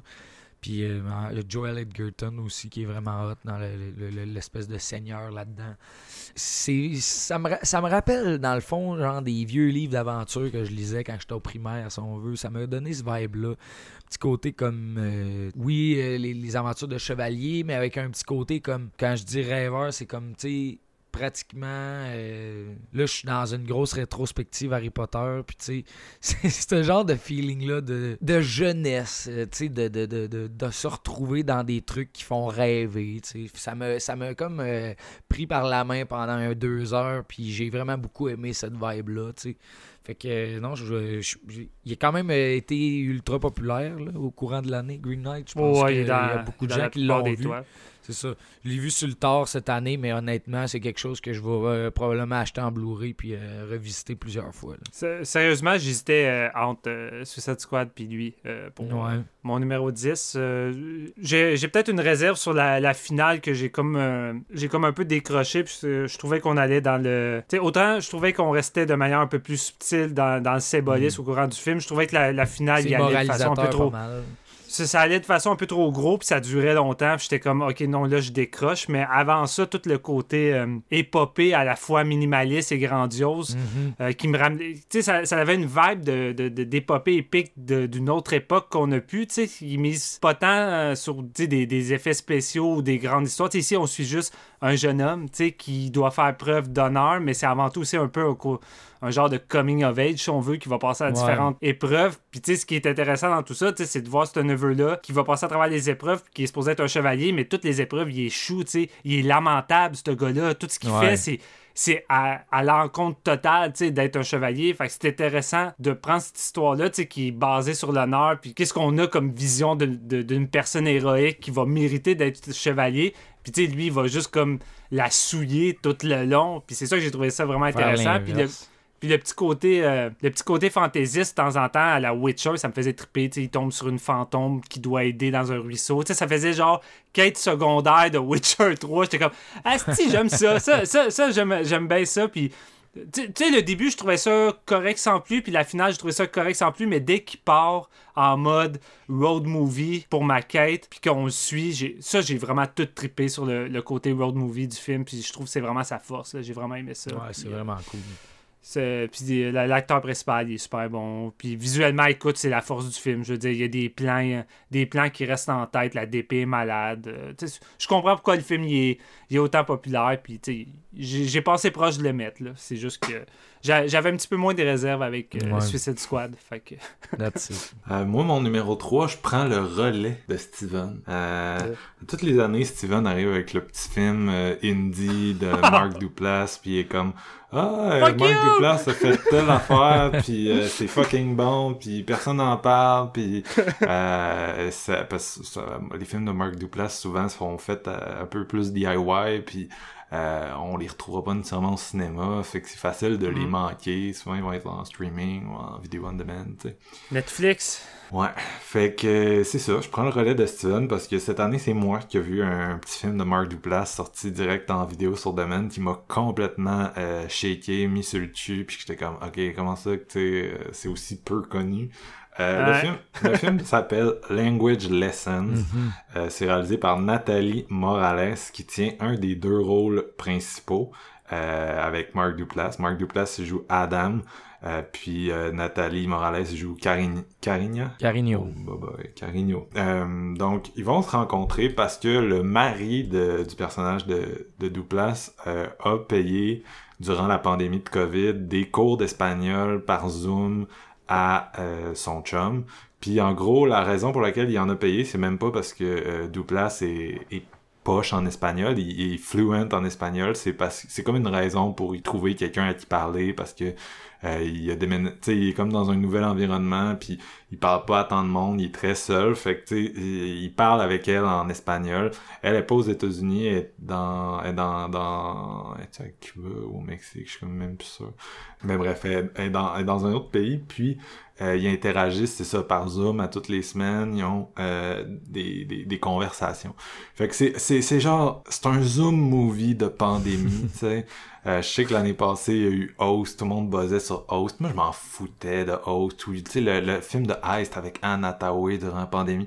Man, les films de pandémie qui sont trop on the nose pandémie, ça me faisait chier, tu sais jusqu'à ce que je vois Language Lessons où j'étais comme bah tu gagnes, tu gagnes, tu gagnes. Euh, c'est tellement fucking bon. Euh, Nathalie Morales, elle a réalisé un autre film qui est sorti cette année en plus, ça s'appelle Plan B, fait que je sais pas lequel des deux elle a fait en premier, fait que je peux pas vous dire si c'est son premier film justement là. Elle est actrice, sinon euh, c'est tellement bien écrit ce film-là. C'est ça, ça s'appelle Language Lessons. Puis euh, bien sûr, il y a comme un double sens à ce titre-là parce que nos deux personnages vont comme apprendre à se connaître. Mais c'est vraiment, tu c'est vraiment un film sur d'empathie, tu sais. Puis la leçon de langage qu'on apprend, c'est comment euh, s'ouvrir aux autres, comment euh, se laisser voir euh, dans notre vulnérabilité, comment euh, approcher les autres d'une façon, tu sais, comment, comment quand quelqu'un, mettons, te met un, un blocage, mais qu'en même temps, t'essaies de le surmonter parce que tu te dis cette personne-là, peut-être qu'elle a besoin que je sois là quand même, puis, fait que c'est tout un espèce de, de film qui est construit en série de séquences Zoom, de monde qui s'envoie des vidéos ou bien qui font des talks en direct, ça dépend des, des situations. Euh, je, je veux pas trop en dire parce que il y a vraiment des grosses surprises dans le déroulement. Puis genre, il y en a une au mm-hmm. début puis je, je, veux pas dire, je veux pas dire, je veux pas. euh, parce que je, je, trouve, je, trouve que c'est trop, c'est trop bon, genre ça t'enlève trop le tapis dans le dessous des pieds. Tu sais, c'est ça, ça me faisait penser, mettons, à Creep 2, là, pas dans le sens que c'est un film d'horreur, mais juste dans, dans l'interaction entre une femme puis Mark Duplass, puis le côté DIY. C'est juste qu'au lieu d'être de l'horreur, ben c'est ça, c'est un espèce de je peux même pas dire une rom-com parce que c'est ça le tu sais t'as un personnage qui, qui est homosexuel c'est vraiment une, friendship com puis on n'a pas ça tant souvent genre on n'a pas on en a un petit peu, là. en a une coupe de, de le fun. Euh, I Love You Man avec euh, Paul Rudd, qui est pas mal le seul film où Paul Rudd est tolérable. Excusez. mais euh, tu sais, il y en a pas tant que ça, puis c'est vraiment, tu sais, c'est ça, un homme, une femme, mais qui ont pas une relation, tu de, de séduction. C'est vraiment une relation d'amitié, c'est une relation de euh, comment est-ce que je peux t'aider dans des moments qui sont peut-être plus difficiles? C'est le fucking COVID, c'est intense. Euh, puis tu vis de la solitude puis c'est un film de deux places fait que tu sais c'est ben deux places c'est un film de, de Nathalie Morales avant tout mais euh, on le connaît dans ces rôles là je veux dire vrai on est vraiment habitué à le voir dans ces rôles là puis il a participé à mm. l'écriture avec euh, avec Morales ils l'ont coécrit ensemble puis euh, fait que c'est vraiment un tu c'est vraiment un film qui est c'est tout là, tu sais c'est c'est il y a des moments où c'est drôle, il y a des moments où genre tu pleures parce que c'est juste c'est c'est c'est vraiment intense. C'est vraiment, c'est une leçon d'écriture, puis surtout, je pense, c'est une leçon de vie, de comment euh, on devrait se parler, comment on pourrait se parler. C'est une language lesson parce que c'est vraiment un, beau film qui espère nous, nous montrer quelque chose, puis nous inspirer peut-être à agir autrement dans notre vie. Euh, puis euh, avec le monde autour de nous. Fait que j'ai vraiment trouvé que c'était un film de pandémie génial. Tu sais, je parle que ça me fait chier de, de pas voir des films au cinéma. Ce film-là est pas fait pour être vu au cinéma, c'est des calls Zoom. Tu sais, tu regardes ça chez vous en pandémie, puis ça fit, puis t'as juste l'impression qu'il parle avec toi, qu'il te donne quelque chose. Pour cette raison-là, c'est vraiment un des meilleurs films de l'année. Euh, je le recommande chaudement. Puis tu sais, tantôt on parlait que des fois, genre en tant que spectateur, tu sais, il y a juste de quoi qui vient te chercher émotionnellement tellement fort que c'est ça, c'est ça, là, y a pas, t'as pas besoin de couper les cheveux en quatre. Ben, c'est ça avec Language Lessons. C'est juste vraiment venu me chercher. Pour moi, c'est un film quasi parfait. Euh, je l'adore, puis euh, je le recommande, euh, je le recommande vraiment beaucoup. Puis l'autre film de pandémie que j'ai vraiment aimé cette année, je sais pas s'il va revenir dans mon top l'année prochaine, mais il vient juste de sortir. Là. Euh, Beyond the Infinite Two Minutes qu'on a vu à Fantasia. Là. Quel film! Puis tout le monde en parlait après Fantasia, tu sais, notamment si vous aimez euh, One Cut of the Dead, c'est ce genre de film-là, micro-budget japonais, avec une espèce d'idée de sci-fi vraiment flashy, mais c'est pas un film genre centré sur la sci-fi, c'est un film centré sur les humains. puis euh, l'espèce de purgatoire COVID un peu dans lequel le monde se retrouve, puis Asti de bon film, tellement bien écrit, tellement génial, tu sais, du genre de micro-budget fucking bon. Puis j'en parle parce que ça vient de sortir en vidéo on demand, puis genre, si vous l'avez pas pogné à Fantasia, louez-vous ça maintenant, c'est tellement bon puis c'est parfait. Tu sais, si vous êtes dans un mood hostie, euh, là, Micron, je suis encore confiné, tu sais, là, je sais que ça achève, là, mais euh, on sait pas ce qui va arriver, là, c'est vraiment ça, mais c'est vraiment un bon film, tu sais, qui vit de Zeitgeist, qui vient te chercher, mais T'sais, autant Language Lesson que Beyond the Infinite Two Minutes, ce que j'aime, c'est que, tu oui, on parle de COVID, oui, on parle de solitude, mais on va pas directement aller dans... Le... on va pas juste parler de COVID, on va pas construire l'intrigue autour du COVID, on essaie de faire quelque chose de plus gros euh, pour que ce soit des films qui vont peut-être... tu sais, que tu vas regarder dans 10 ans, pis ça sera pas juste « Hey, c'était le film de COVID », tu sais. Non, tu sais, c'est vraiment un film qui essaie de te qui va parler de, de, thèmes qui vont au-delà de ça, puis qui sont quand même universels. Fait que ça réussit à toucher des, des belles cordes sensibles. Puis euh, c'est ça. Moi, c'est deux des films que j'ai vraiment aimé ça euh, découvrir cette année là dans le, dans le plus euh, indie peu discuté. Là. C'était, c'est vraiment deux grosses claques. Language Lessons, il est à un poil de faire mon top, mais je l'ai vu hier matin. Fait que j'ai je me garde.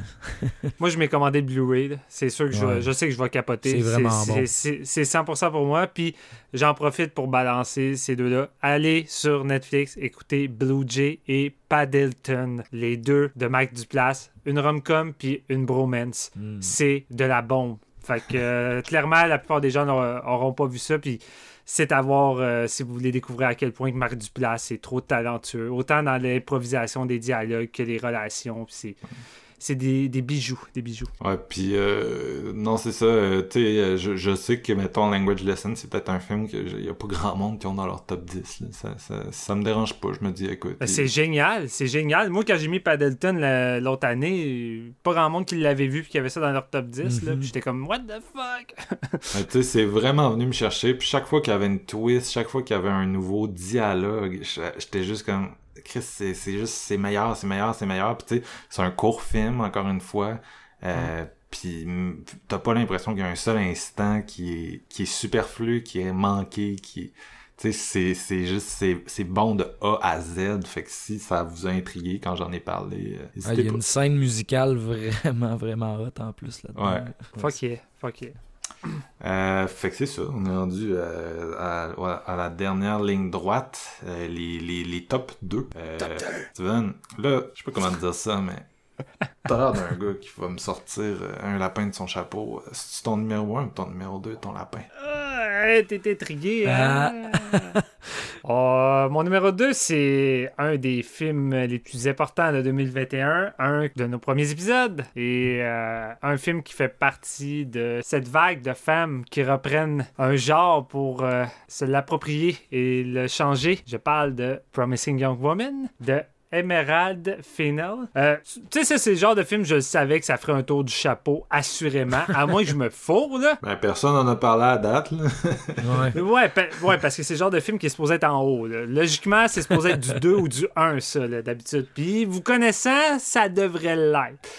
Euh, tu sais, que dire de plus? Je veux dire, un film qui vient prendre le film de Revenge et le Vigilant, parce qu'il s'amuse à prendre littéralement les deux genres, pour les modifier, pour changer les codes, pour en faire quelque chose qui va contre les attentes et contre la violence qu'en temps normal, ça va engendrer. Et c'est un film qui prend au dépourvu dès sa scène d'intro, quand vous restez le plus en dehors de la bande-annonce et des, des, des- révélations, ces choses-là, la séquence d'intro est vraiment bonne. Puis en fait, j'ose pas rien dire parce que je me dis, il y en a peut-être qui l'ont pas vu, ça se peut, malgré que tout le monde en parlait, ça a été un gros mais je me dis peut-être qu'il y en a qui n'ont pas encore vu pour Missing Young Woman. Fait je vais, je vais éviter d'aller dans, dans les détails, mais on avait fait un putain de gros épisode. Et avec cette première réalisation-là, Emerald Fennell arrive avec une claque sur la gueule, avec une Carrie Milligan qui est à la fois drôle, dévastatrice, charmante, elle a tout ce qu'il faut.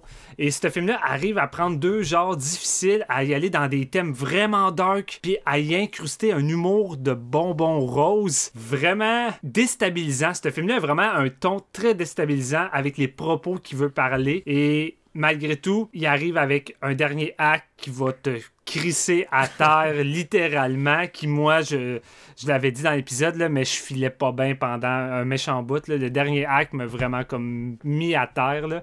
Euh, je, je sais pas quoi rajouter de, de- de plus par rapport à ce film-là. Euh, L'épisode Shirley Promising Young Women, c'est un de Ouais. nos meilleurs cette année, selon moi. Ouais, non, c'est ça. Ouais. Les talks sont vraiment bons. Euh, puis je, je trouve qu'on on les couvre vraiment bien. Fait qu'allez l'écouter si ça vous intéresse d'en entendre plus. Parce que c'est, c'est vraiment. En tout cas, moi, c'est un épisode que j'étais fier de. Quand on a fini, j'étais comme Ah, c'est vraiment bon. J'étais vraiment fier, puis ça avait vraiment entraîné des débats puis des discussions vraiment intéressants. Puis, tu sais, c'est le genre de film que, tu sais, résumé juste en 4-5 lignes, c'est un peu poche parce que c'est plus que ça. Puis, c'est vraiment le genre de truc que c'est le fun d'aller en profondeur. Fait que moi, c'est un film qui m'a surpris, qui m'a pris au dépourvu.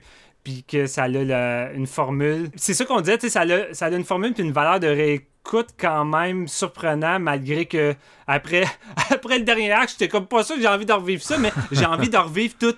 J'ai envie de revivre tout ce qui arrive auparavant. Tu sais, même l'incrustation euh, du, du personnage masculin qu'elle va découvrir, euh, euh, interprété par Bo Burnham, tu sais, qui le- leur chimie puis tout dès le début leur première Ouais. rencontre au café, tu sais, je trouvais ça génial puis sais le lien qu'elle va développer avec ça est vraiment cool puis tout ce qu'elle va faire avec cette relation là, c'est vraiment intéressant également.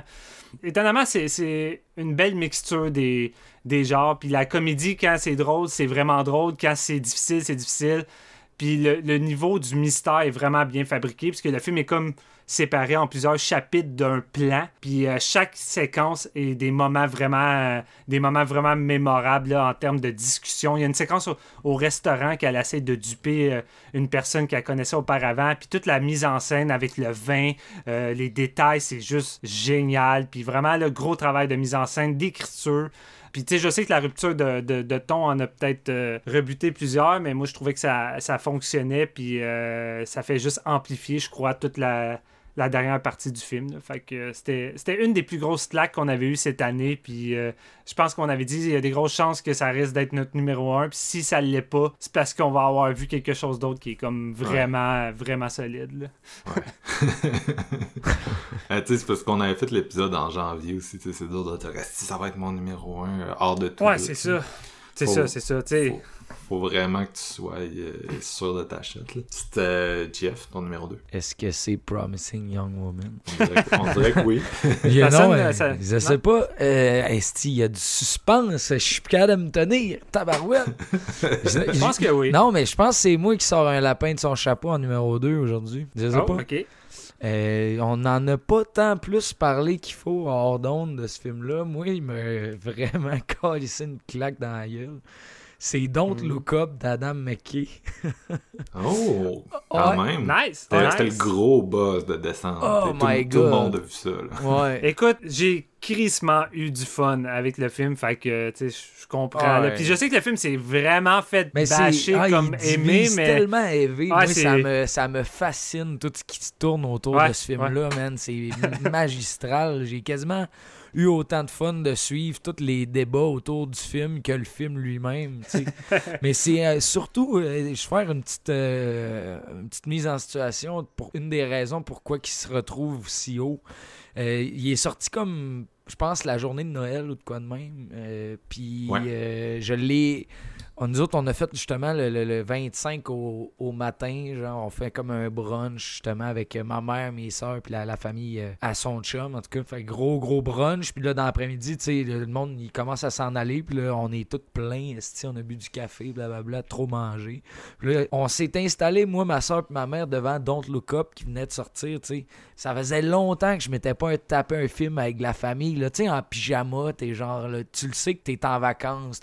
J'avais l'impression d'être en vacances, justement, de, le vacances des fêtes au secondaire, en tout cas, de me retrouver justement en famille, de même devant un film que je savais que c'était Adam McKay, mais que je m'étais gardé vraiment, vraiment, vraiment comme. Je, je savais pas c'était quoi, je savais même pas c'était quoi le synopsis du film. Tu sais, je- quand j'ai vu que c'était Jennifer Lawrence puis Leonardo euh, comme les, les headlines de- du cast, moi j'ai fait oh shit, c'est sûr que je veux voir ça. Je me suis arrêté là, tu sais.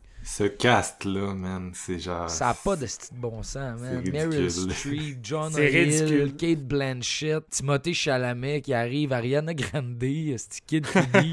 Je veux dire, ça y va par là. là. C'est- Ça raconte dans le fond justement de l'histoire de deux, euh, ben, deux astronomes. Un, un professeur d'astronomie, le docteur Randall Mindy qui est joué par Leonardo, puis ses élèves dans le fond, une qui est jouée par Jennifer Lawrence, qui est Kate Dibleski. Euh, Kate Dibleski qui va découvrir justement une espèce de météorite que personne n'avait vu avant. Puis là, en, dans la scène d'intro, justement, ils vont, sont comme, oh, ils, ils célèbrent cette découverte-là. Puis là, ils vont- ils, euh, Léo va faire des calculs, puis il va se rendre compte que la météorite, esti, elle, s'en va, elle va crasher sa Terre dans genre six mois et quelques jours. Puis que l'humanité va disparaître. Le- ouais, c'est ça. C'est un, c'est un euh, Art Destroyer, genre, dans le fond. C'est un, c'est une météorite assez grosse pour détruire l'humanité. C'est une genre de truc comme les, les dinosaures puis tout ça. Fait que là, ils se mettent à capoter ils sont comme oh my god, oh my god, oh my god. Puis ils font des téléphones puis ils, veulent rencontrer justement, et, écoute, l'équipe du président, les prés- la présidente dans ce cas-ci qui est jouée par Meryl Streep puis son gars au cabinet, euh, euh, euh, Jason Orlean, qui est joué par Jonah Hill, un Jonah Hill au top de sa forme, Ouais. au top de la comédie, mesdames et messieurs, le maître de Le trou l'improvisation. de cul de service, Oh, mon le- gars, là. Le style d'enfoiré de mes deux, genre de 2021, et la palme d'or du genre, je vais te calisser mon poing sur la gueule. I wanna make a prayer for stuff. tu sais, genre, t'as Jennifer Lawrence qui dit en entrevue, il dit, moi, il a fallu que j'endure des chiffres de 12 heures de John Hill qui invente des nouvelles insultes à me garrocher d'en face parce que il improvise des scènes par-dessus des scènes pour pogner justement le bon vibe, tu sais, mais c'est comme, ça devait être hilarant de côtoyer cette équipe de tournage-là, man, à quel point ils ont eu du fun, puis ça, ça paraît, tu sais, c'est un- c'est une grosse, grosse, grosse comédie noire, mais en même temps, t'as genre le côté dramatique qui se mêle à ça, qui est vraiment digne, disons, de, de Mickey, là, tu sais, je veux dire, c'est, ça rappelle beaucoup euh, de Big Short, mais en- encore, ben, pas encore plus comique, plus comique, moins, moins dramatique, je sais pas trop comment... Ouais, l'humour est quand même plus présent dans, euh, Ouais, dans c'est- celui-ci c'est que. c'est plus à l'avant-plan, mettons, que, que, que The Big Short. Ouais. Puis Plus Step Brothers. Ouais, ben c'est ça. Ouais, mais- ouais. Mélange Step Brothers, Big Short et Anchorman. Là, ça a l'air comme une grosse salade de, de, de, de- de ce que Mickey a déjà fait. tu sais. Est-ce que j'ai aimé ça, les gars? J'ai tellement aimé ça au point où ce que, tu sais, chez ma mère, on l'écoutait en, en français, tu sais, puis c'est traduction française de France sur Netflix. Ouf. Puis genre, j'ai tellement aimé ça, mais là, j'étais comme asti que quand je pars d'ici en arrivant à la maison, je le réécoute en anglais. Fait que là, tu sais, on se fait des plats de lunch avec tous les restants de Noël puis tout. Puis là, on s'en allait à la maison. Là, je- en arrivant chez nous, mon gars, je, je me remets en pyjama, je me refais chauffer un peu de bouffe, puis je repars le film en anglais. Puis je me le suis tapé deux fois back-à-back en dedans de 6 heures, tu sais. Puis j'ai vraiment capoté. Euh, c'est un film qui, qui, critique socialement où ce qu'on est rendu en 2021-22, là, vraiment, euh, avec les médias sociaux, la, la- comment genre quelqu'un peut être euh, ton, ton image, puis la réaction des gens versus le problème réel de comment tu peux handle quelque chose, comment que la, présidente Meryl Streep va, va genre jouer sur ses élections en utilisant ce problème-là. Ils veulent pas gérer au départ, ils sont comme, c'est ben too big, il y a des chances que ça arrive pas, c'est comme les chances que ça arrive sont comme 99,9%. Ah non, mais vous vous trompez, c'est ben trop gros pour eux autres, mais ils veulent pas salir leur image. C'est poussé à l'extrême? T'as un espèce de milliardaire là-dedans qui est comme un mélange entre fucking genre Elon Musk, euh, esti, puis euh, ils ont tout, euh, voyons, le, le gars d'Apple, puis des gens, pas d'Apple, de, voyons, de gars de Microsoft. Euh, Bill Gates. Steve Jobs? Non. Ah non, excuse-moi. Ben, ouais, je, Je me suis mélangé. le Ah, c'est comme un, ouais, c'est, c'est comme C'est un genre une melting espèce pot de... melting pot de tous les milliardaires euh, Ouais. Moi, je pensais beaucoup à. Steve Jobs. là. Ouais, ben, tu sais, Steve Jobs, Elon Musk, esti, Jeff puis genre, Bezos. Jeff Bezos, c'est ça. ouais. Toute- la petite gang qui ont genre le contrôle parce qu'ils ont comme le- l'entièreté de l'argent sur la C'est- planète. là. c'est du génie, genre Mark Rylance là-dedans. là, c'est- je suis désolé. Son Sa jeu. petite crise, sa petite crise de voix. Ces petits euh, droïdes-là vont recueillir euh, les euh, diamants.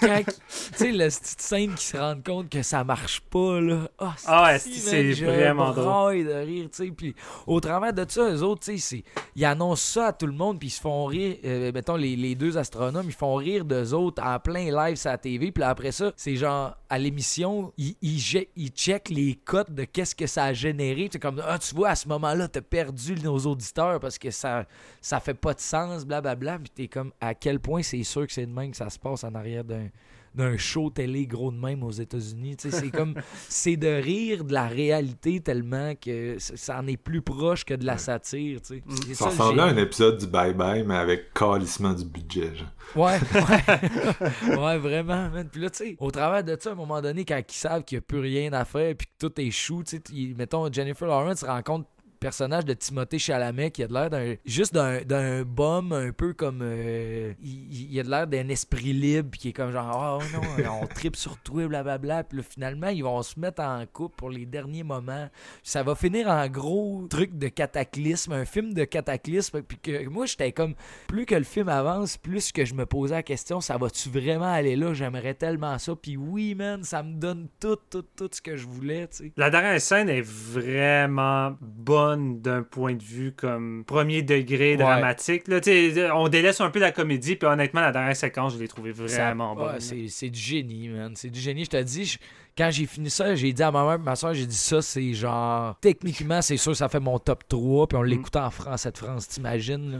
Puis comme, ah ouais, à ce point-là, ben, je suis comme, oui, je le défends. Puis tu sais, il y a, des jokes à profusion, là, mais une des choses qui me fait le plus rire, là, des fois, c'est des trucs tellement absurdes puis minimalistes, mais c'est ça qui fonctionne le plus avec moi.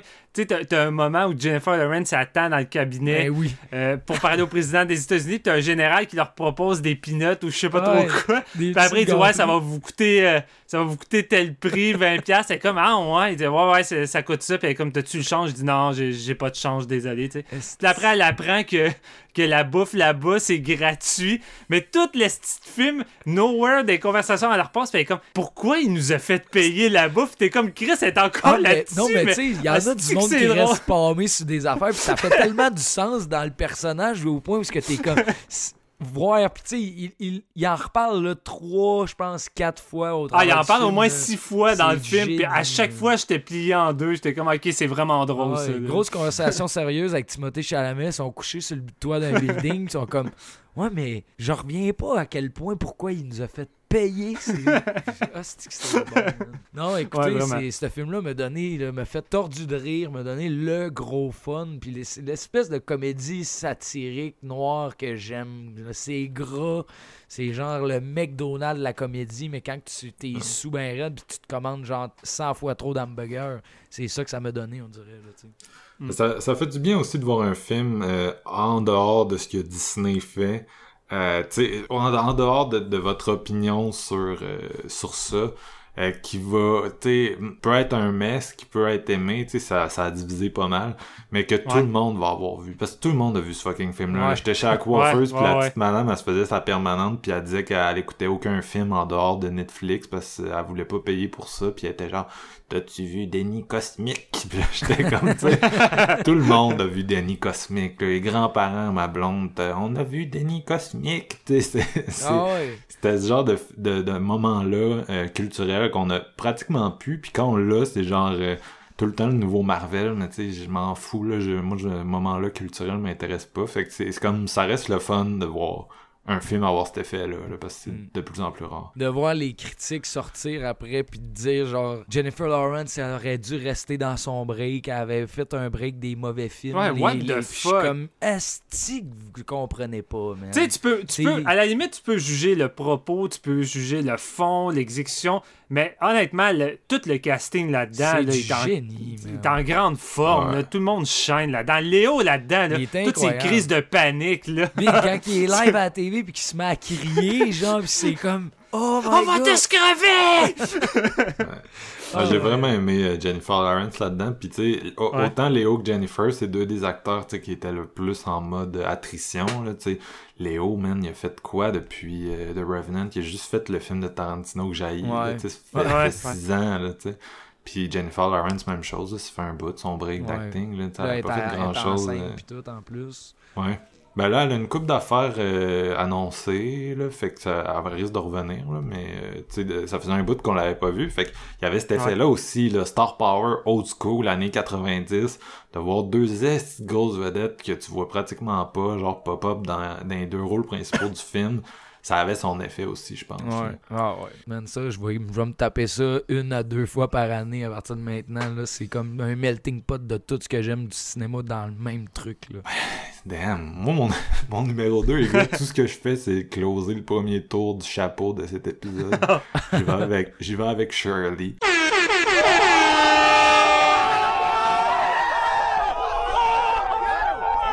Euh, puis j'ai- Yes! j'ai le goût de- j'ai le goût de dire, c'est ça, écoutez l'épisode avec Promising Young Women, c'est vraiment un bon épisode, on a une longue conversation sur ce film-là, puis je sais pas qu'est-ce que je peux dire de plus après cet épisode-là, puis après, vous deux qui en a parlé tantôt, euh, Joséphine Decker, c'est la deuxième fois que je mets un film, un de ses films dans mon top 10 depuis qu'on on fait séance, la dernière fois c'était Madeline's Madeline dans mon top Mhm. 2018, Euh, j'aime vraiment sa vibe, tu sais.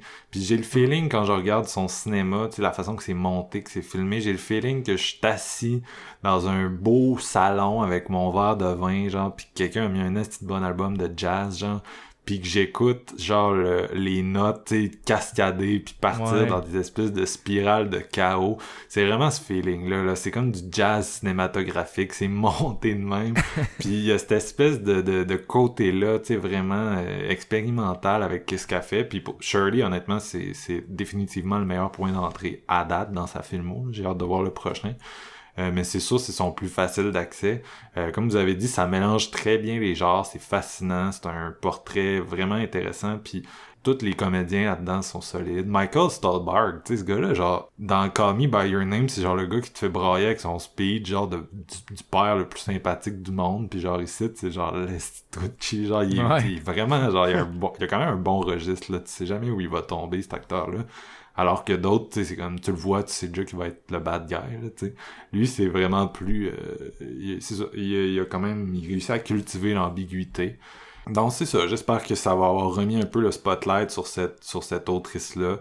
Euh, puis comme vous avez dit tout à l'heure, c'est parce que c'est vraiment un- une exploration intéressante du, processus créatif. Là où au cinéma, ça se limite souvent à une espèce de montage de Hallelujah! Puis là, pendant 3-4 minutes, on a Queen qui compose tout son album. Puis là, après ça, partir la route, puis let's go, let's go. C'est plus souffrant que ça, je pense, créer. C'est plus whack que ça. D'ailleurs, je pense qu'on peut on peut tous se dire que cette année, ça va être dur de topper euh, Get Back là, de Peter Jackson sur Disney+, là, la série de 8 heures où tu vois Beatles jammer un album, tu sais. Quand t'as vu ça, genre, ça- toutes les biopics, tu peux coller par la fenêtre, là. C'est comme, c'est c'est ça du processus créatif, là, tu sais. C'est pas les Ouais. clichés du cinéma. Euh, fait que non, euh, c'est ça. Shirley, c'est vraiment un bon film. Elisabeth Moss, euh, on le dit, on fait la joke à chaque fois, mais euh, j'ai le goût de donner une petite camomille. Là, ça a l'air rough sa vie. C'est tout, tous ses rôles, c'est vraiment intense.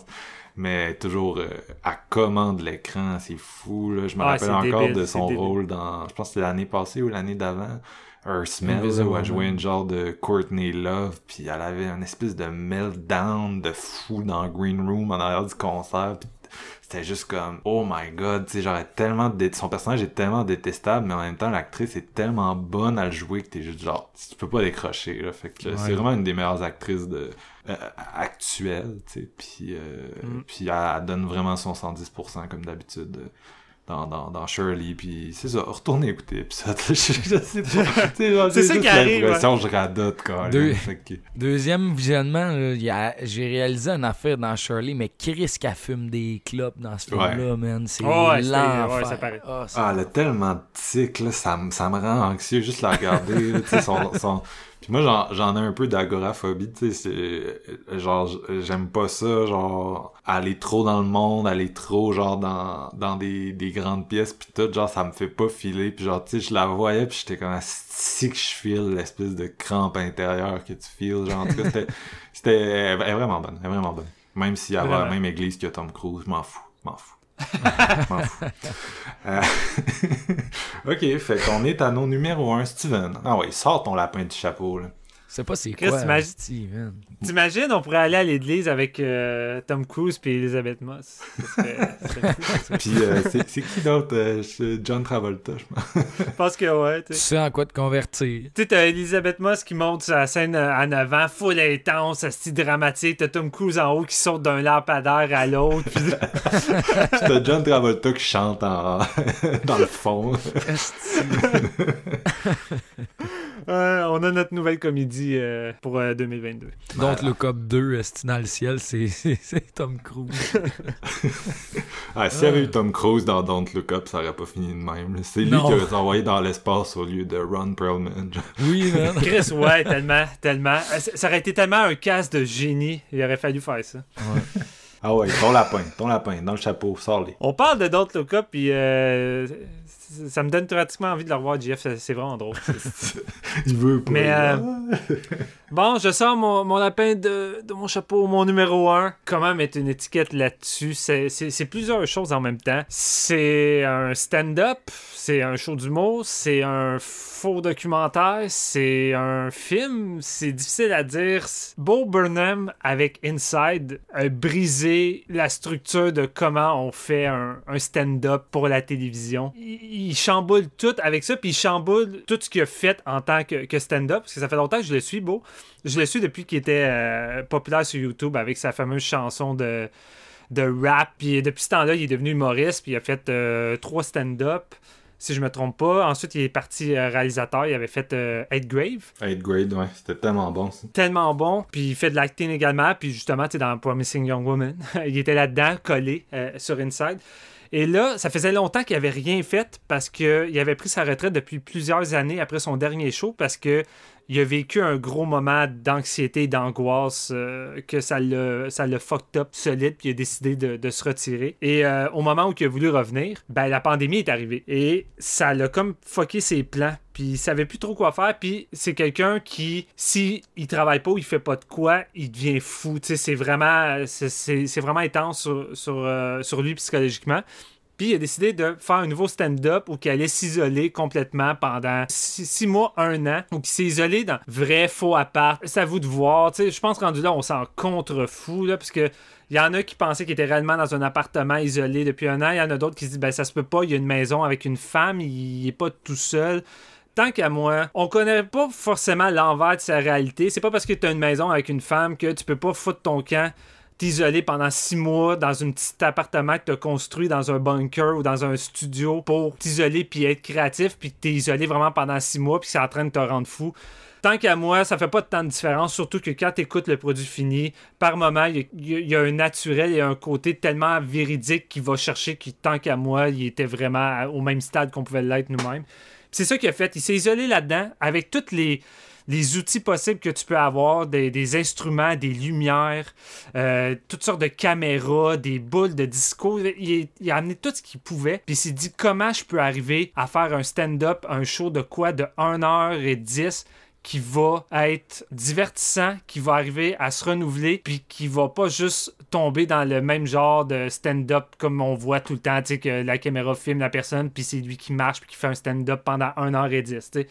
Et c'est là qu'il transforme son stand-up en une espèce de, faux documentaire où entre les, sketchs, les sketchs qui sont pour la plupart du temps des chansons comiques, on voit un genre de making-of de lui qui essaie de, créer, qui est dans son processus de création, puis que des fois il parle devant la caméra, puis il explique telle chose, il trouve ça difficile, pourquoi ça ne fonctionne pas, ou des fois Nowhere, euh, dans des, entre des, moments de, chansons, ça va couper super sec, le montage coupe super sec, c'est lui qui commence à faire un monologue sur quelque chose, un sujet vraiment grave, genre le monde qui se suicide, ça sort de nulle part, puis il y, a tellement pas de, trucs linéaires. Puis c'est tellement drôle au début parce que il dit, il dit, je sais pas sur ce projet-là, ça va être quoi. Tout ce que je peux vous dire, c'est que je vais juste essayer de donner ce que j'ai à donner puis d'être le plus franc possible avec vous. Puis je vous préviens tout de suite, le montage sera pas linéaire. Fait que ça se peut que je sois en train de parler, puis au moment qu'il dit ça, ça coupe, c'est lui en bobette, genre sur une chaise, tu sais, qui apparaît.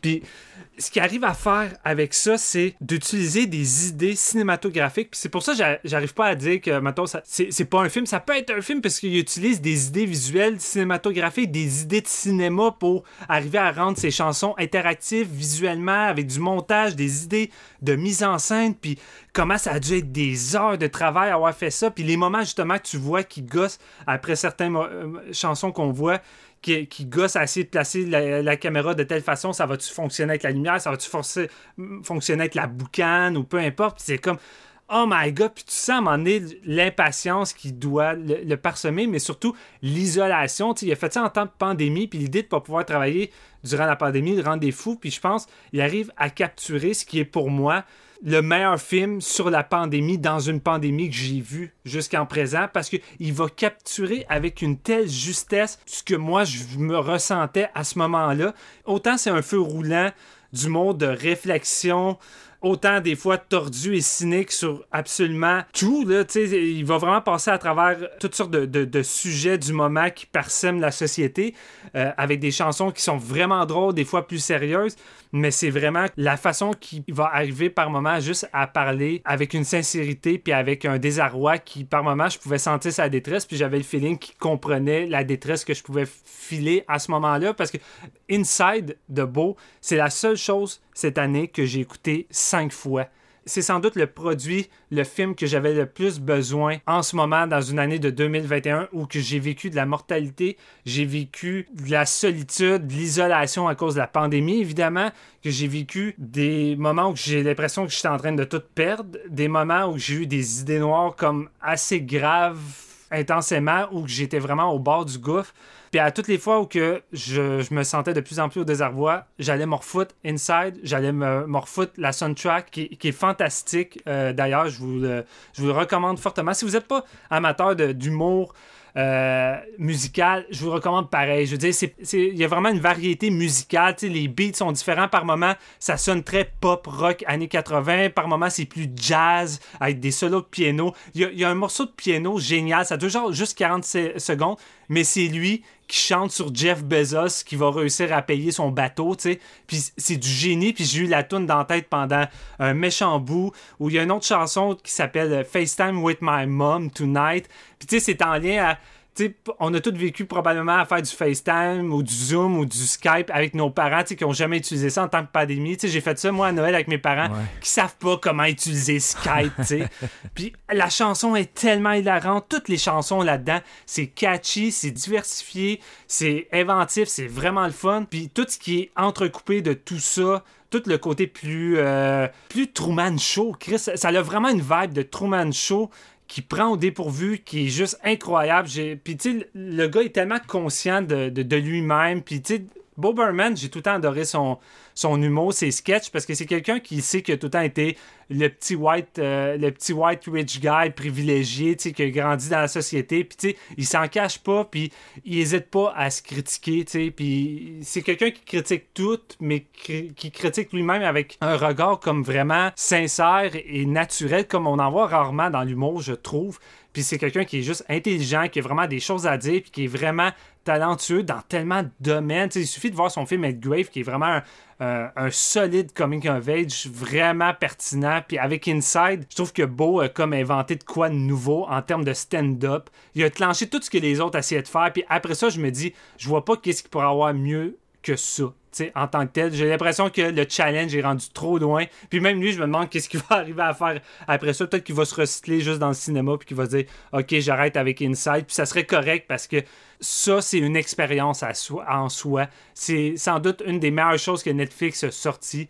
Puis ça, c'est le genre d'affaire que j'aimerais qu'il y ait un Blu-ray parce que je le veux dans ma collection. C'est Est-ce que ça peut vieillir? Je sais pas. En tant que j'ai l'impression que ça va pouvoir être intemporel puis ça va faire tellement partie de notre vie, d'une époque qu'on a vécue qui est complètement surréaliste, qu'on va tout le temps se souvenir pendant le restant de nos jours. J'ai l'impression que ça va tout le temps comme m'accompagner en même temps. Fait c'est tellement de choses en même temps. Je suis un peu éparpillé, je le sais. C'est très émotionnel, mais si vous n'avez pas eu encore la chance de regarder ça, c'est une expérience en, soi. Puis vous allez me remercier après pour les chansons parce que la soundtrack va juste tourner en boucle. Toutes les chansons sont juste géniales. C'est, du bonbon. Ça me donne le goût en crise de regarder ça. Ah, va te jeter là-dessus après. Tu le regarderas pas. Euh, je suis pas mal certain. Toi, Jeff, ton numéro 1 c'est sans surprise euh, que j'y vais avec Promising Young Woman. Euh, écoute, on, C'est l'heure du tour des chapeaux. ouais, ça, mais on l'avait, on l'avait collé hein, sur l'épisode, sur le film, justement, que ça pouvait être du matériel numéro un. Puis je pense pas qu'on s'est trompé avec ça. Hein. Euh, je l'ai réécouté cette semaine, puis honnêtement, c'est tout, toujours aussi décalissant et aussi bon.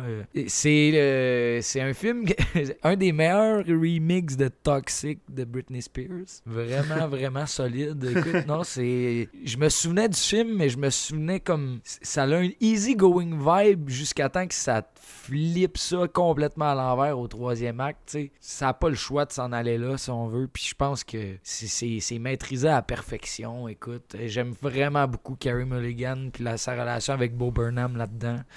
Mm. Euh, on, on, l'a tellement décortiqué de long et en large dans l'épisode. Je me dis juste, si vous ne l'avez pas vu encore, écoute, euh, vous, fermez l'épisode puis allez, voir ça. Emerald Fennell a donné vraiment de quoi de solide là-dessus. Je sais pas trop quoi rajouter sur le fait que c'est juste du, du, fucking génie dans ce film-là. Puis visuellement aussi, il y a des Christy de bonnes idées mais c'est euh, son, euh, son screenplay, je pense, qui, qui, est la force avec, euh, avec Carrie Mulligan dans le rôle, dans le rôle principal. Là, je veux dire.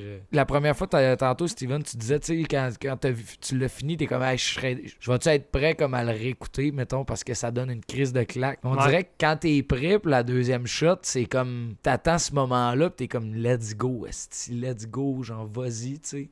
Puis on dirait que cette fatalité-là est comme la bienvenue quand tu connais un peu genre l'essence du film, je sais pas trop. J'avais comme un, un différent vibe, c'est le fun, ça me fait vivre d'autres choses la deuxième fois que, qu'au premier visionnement, puis c'est vraiment vraiment une, une, valeur de réécoute qui est forte selon moi. Là. J'ai, comme eu crissement autant de fun, sinon plus, la deuxième fois. Fait que, écoute, je vous recommande ça. Je veux dire, c'est juste, c'est juste trop bon. C'est juste trop bon. On dirait que l'année nous a donné comme les gros canons, pratiquement comme en partant avec Shirley puis ça. puis on les, qu'on les ait couverts ensemble sur le même épisode, ça donnait genre. Ça donnait un épisode béton, là, tu sais, ça avait pas le choix. Ben, en plus, c'était censé être des films de 2020. Tu Promising euh, Young Women, c'était, à la base, c'était un film qui sortait en avril 2020 avec mhm. euh, Focus Features, donc à peu près un mois après le tout premier confinement. On est presque deux Ouais. ans après, puis on est genre, ouais, c'est mon numéro un. Fait que c'est, c'est ça. Ça a été un plus long processus, mais ça, normalement, on l'aurait vu euh, au cinéma euh, il, y a, il y a bien longtemps. Ouais. Euh, ben, moi aussi, c'est mon numéro un.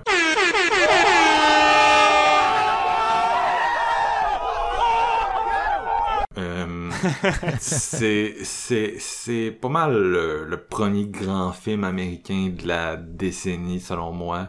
Euh, c'est vraiment là, un hostie puis c'est le genre de film que tu sais ça ressemble à rien que t'as vu. Euh, ça prend des chemins que tu t'attends pas. Ça te surprend régulièrement. Ça m'arrive pas tant souvent avec un scénario euh, de film de genre surtout là. Le fait d'avoir c'est ça on parlait tantôt de Pig qui prend un peu les conventions du film de revanche puis qui les transforme en c'est ça en trucs culinaires puis en hommes qui parlent de leurs émotions. Ben ça fait un peu ça aussi Promising. Sauf qu'à l'inverse les, les hommes qui ont besoin d'être euh, d'être- moins agressifs peut-être dans, dans le cas des femmes c'est des émotions différentes mais ça absorbe quand même tu sais un genre qui a principalement été réalisé par des hommes, le film de revanche où tu montres une femme qui se fait agresser puis qui se venge avec euh, une arme, tu sais, puis qui qui tue du monde. Mais tu sais, c'est comme j'avais parlé dans l'épisode principal, on aurait pu arrêter au mois de janvier, hein, comme disait Jeff. mes, deux, mes, deux, mes deux premiers sont, sont, sont, ils étaient dans le même épisode au mois de janvier, mais non, en fait, je dirais que mon numéro 2, c'est pas mal Titan, mais j'en ai parlé de la, la semaine passée. là. Ouais. Fait que c'est ça.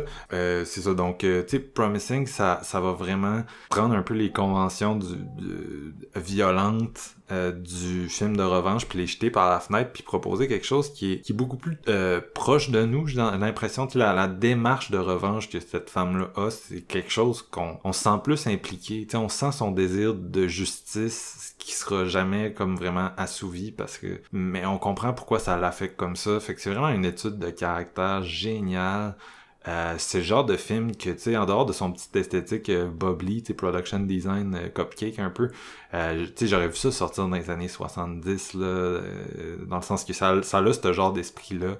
Euh, c'est vraiment libre, c'est ça. C'est un scénario génial, tout autant que l'interprétation, la réalisation, puis c'est ça. euh, Écoute, c'est- tu sais, c'est tellement un film politique fort, prenant. Euh, ça, c'est, vraiment venu euh, me chercher parce que j'ai vraiment senti cette colère-là, une colère que je considère qui est légitime, tu sais, puis que j'ai rarement senti aussi fort dans un film, puis que j'ai rarement vu aussi bien manifester.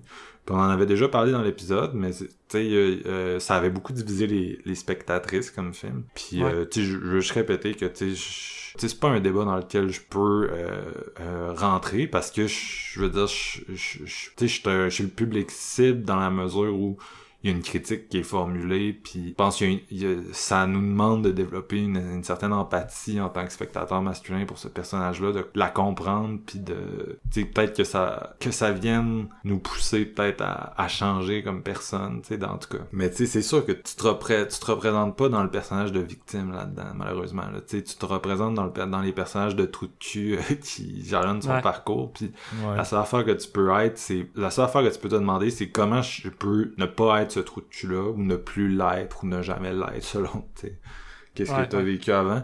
Euh, fait que, tu sais, c'est sûr qu'on, on, comme spectateur, on vit pas ce film-là de la même, de la même façon, tu sais. Mais moi, c'est vraiment venu me chercher de cette façon-là. Fait que c'est pour ça que je le mets, je le mets en, en première position. Puis, euh, euh, Emerald Fennell, euh, est en train de tourner son deuxième ou non est en train de setter le tournage pour cet été excusez euh, Oh. d'un un projet secret fait que honnêtement Mm. sais, c'est- on s'entend là c'est le genre de cinéaste qu'elle a pas mal un- une carte euh, une carte blanche avec moi là. peu importe qu'est-ce qu'elle fait euh, next je vais être au cinéma je vais vouloir le voir parce Ouais. qu'elle a montré que qu'elle a vraiment un elle a un, un stylo très sharp il est rose là mais il peut te crever un œil facile.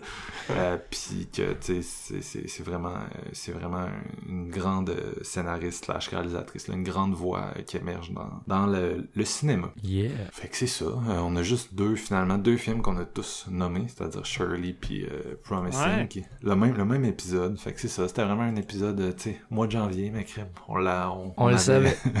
on peut closer l'année. On aurait pu arrêter c'est ça. On aurait pu arrêter de voir des films. Là. fuck off. Fuck you 2021. On t'a closé en 30 jours. Mm. Fait que les gars, euh, merci beaucoup. Merci beaucoup d'être venus participer Ouais. à, à cet épisode-là. J'ai eu beaucoup de fun à vous entendre euh, parler de vos films favoris, euh, même si euh, pas toujours d'accord. Mais euh, on, on part pas de chicane dans ces épisodes-là. Ben non. Non, on n'est pas là pour se C'était vraiment cool. s'astiner. On garde ça pour les épisodes réguliers. Et parlant d'épisodes réguliers, ben euh, Mm. peut-être qu'on va en en faire plus euh, cette année en 2022. C'est l'objectif qu'on se donne. Bon, vous me direz Yeah. comme, comme d'habitude. Mais, euh, mais c'est l'objectif qu'on se donne quand même. là. Si vous vous demandiez où on s'en va avec séance, euh, ben c'est ça. On veut continuer, puis on veut sortir le plus d'épisodes possible, comme toujours. Donc euh, on se revoit bientôt, je l'espère. Puis euh, à tout le monde qui nous a écoutés jusqu'ici, merci. Puis si vous voulez nous partager vos films préférés de l'année, si vous trouvez qu'il y a des trucs qu'on a oubliés ou que vous voulez nous recommander, ben on aime toujours ça, savoir là, qu'est-ce que vous qu'est-ce que vous pensez, c'est quoi, c'est quoi qui vous a fait vibrer? Fait, que- fait, que- fait, que, est-ce que j'ai tout dit, les gars? Je pense bien que oui. Ouais. Ça, Ça ça clôt met un bien. trait. ça met un trait sur cette année et on commence la nouvelle. 2021 meurt ce soir. Et ça fait qu'une bonne année euh, 2022 euh, à tout le monde. Puis euh, numéro 1 l'année prochaine pour moi, Avatar 2. C'est garanti. Oh yeah!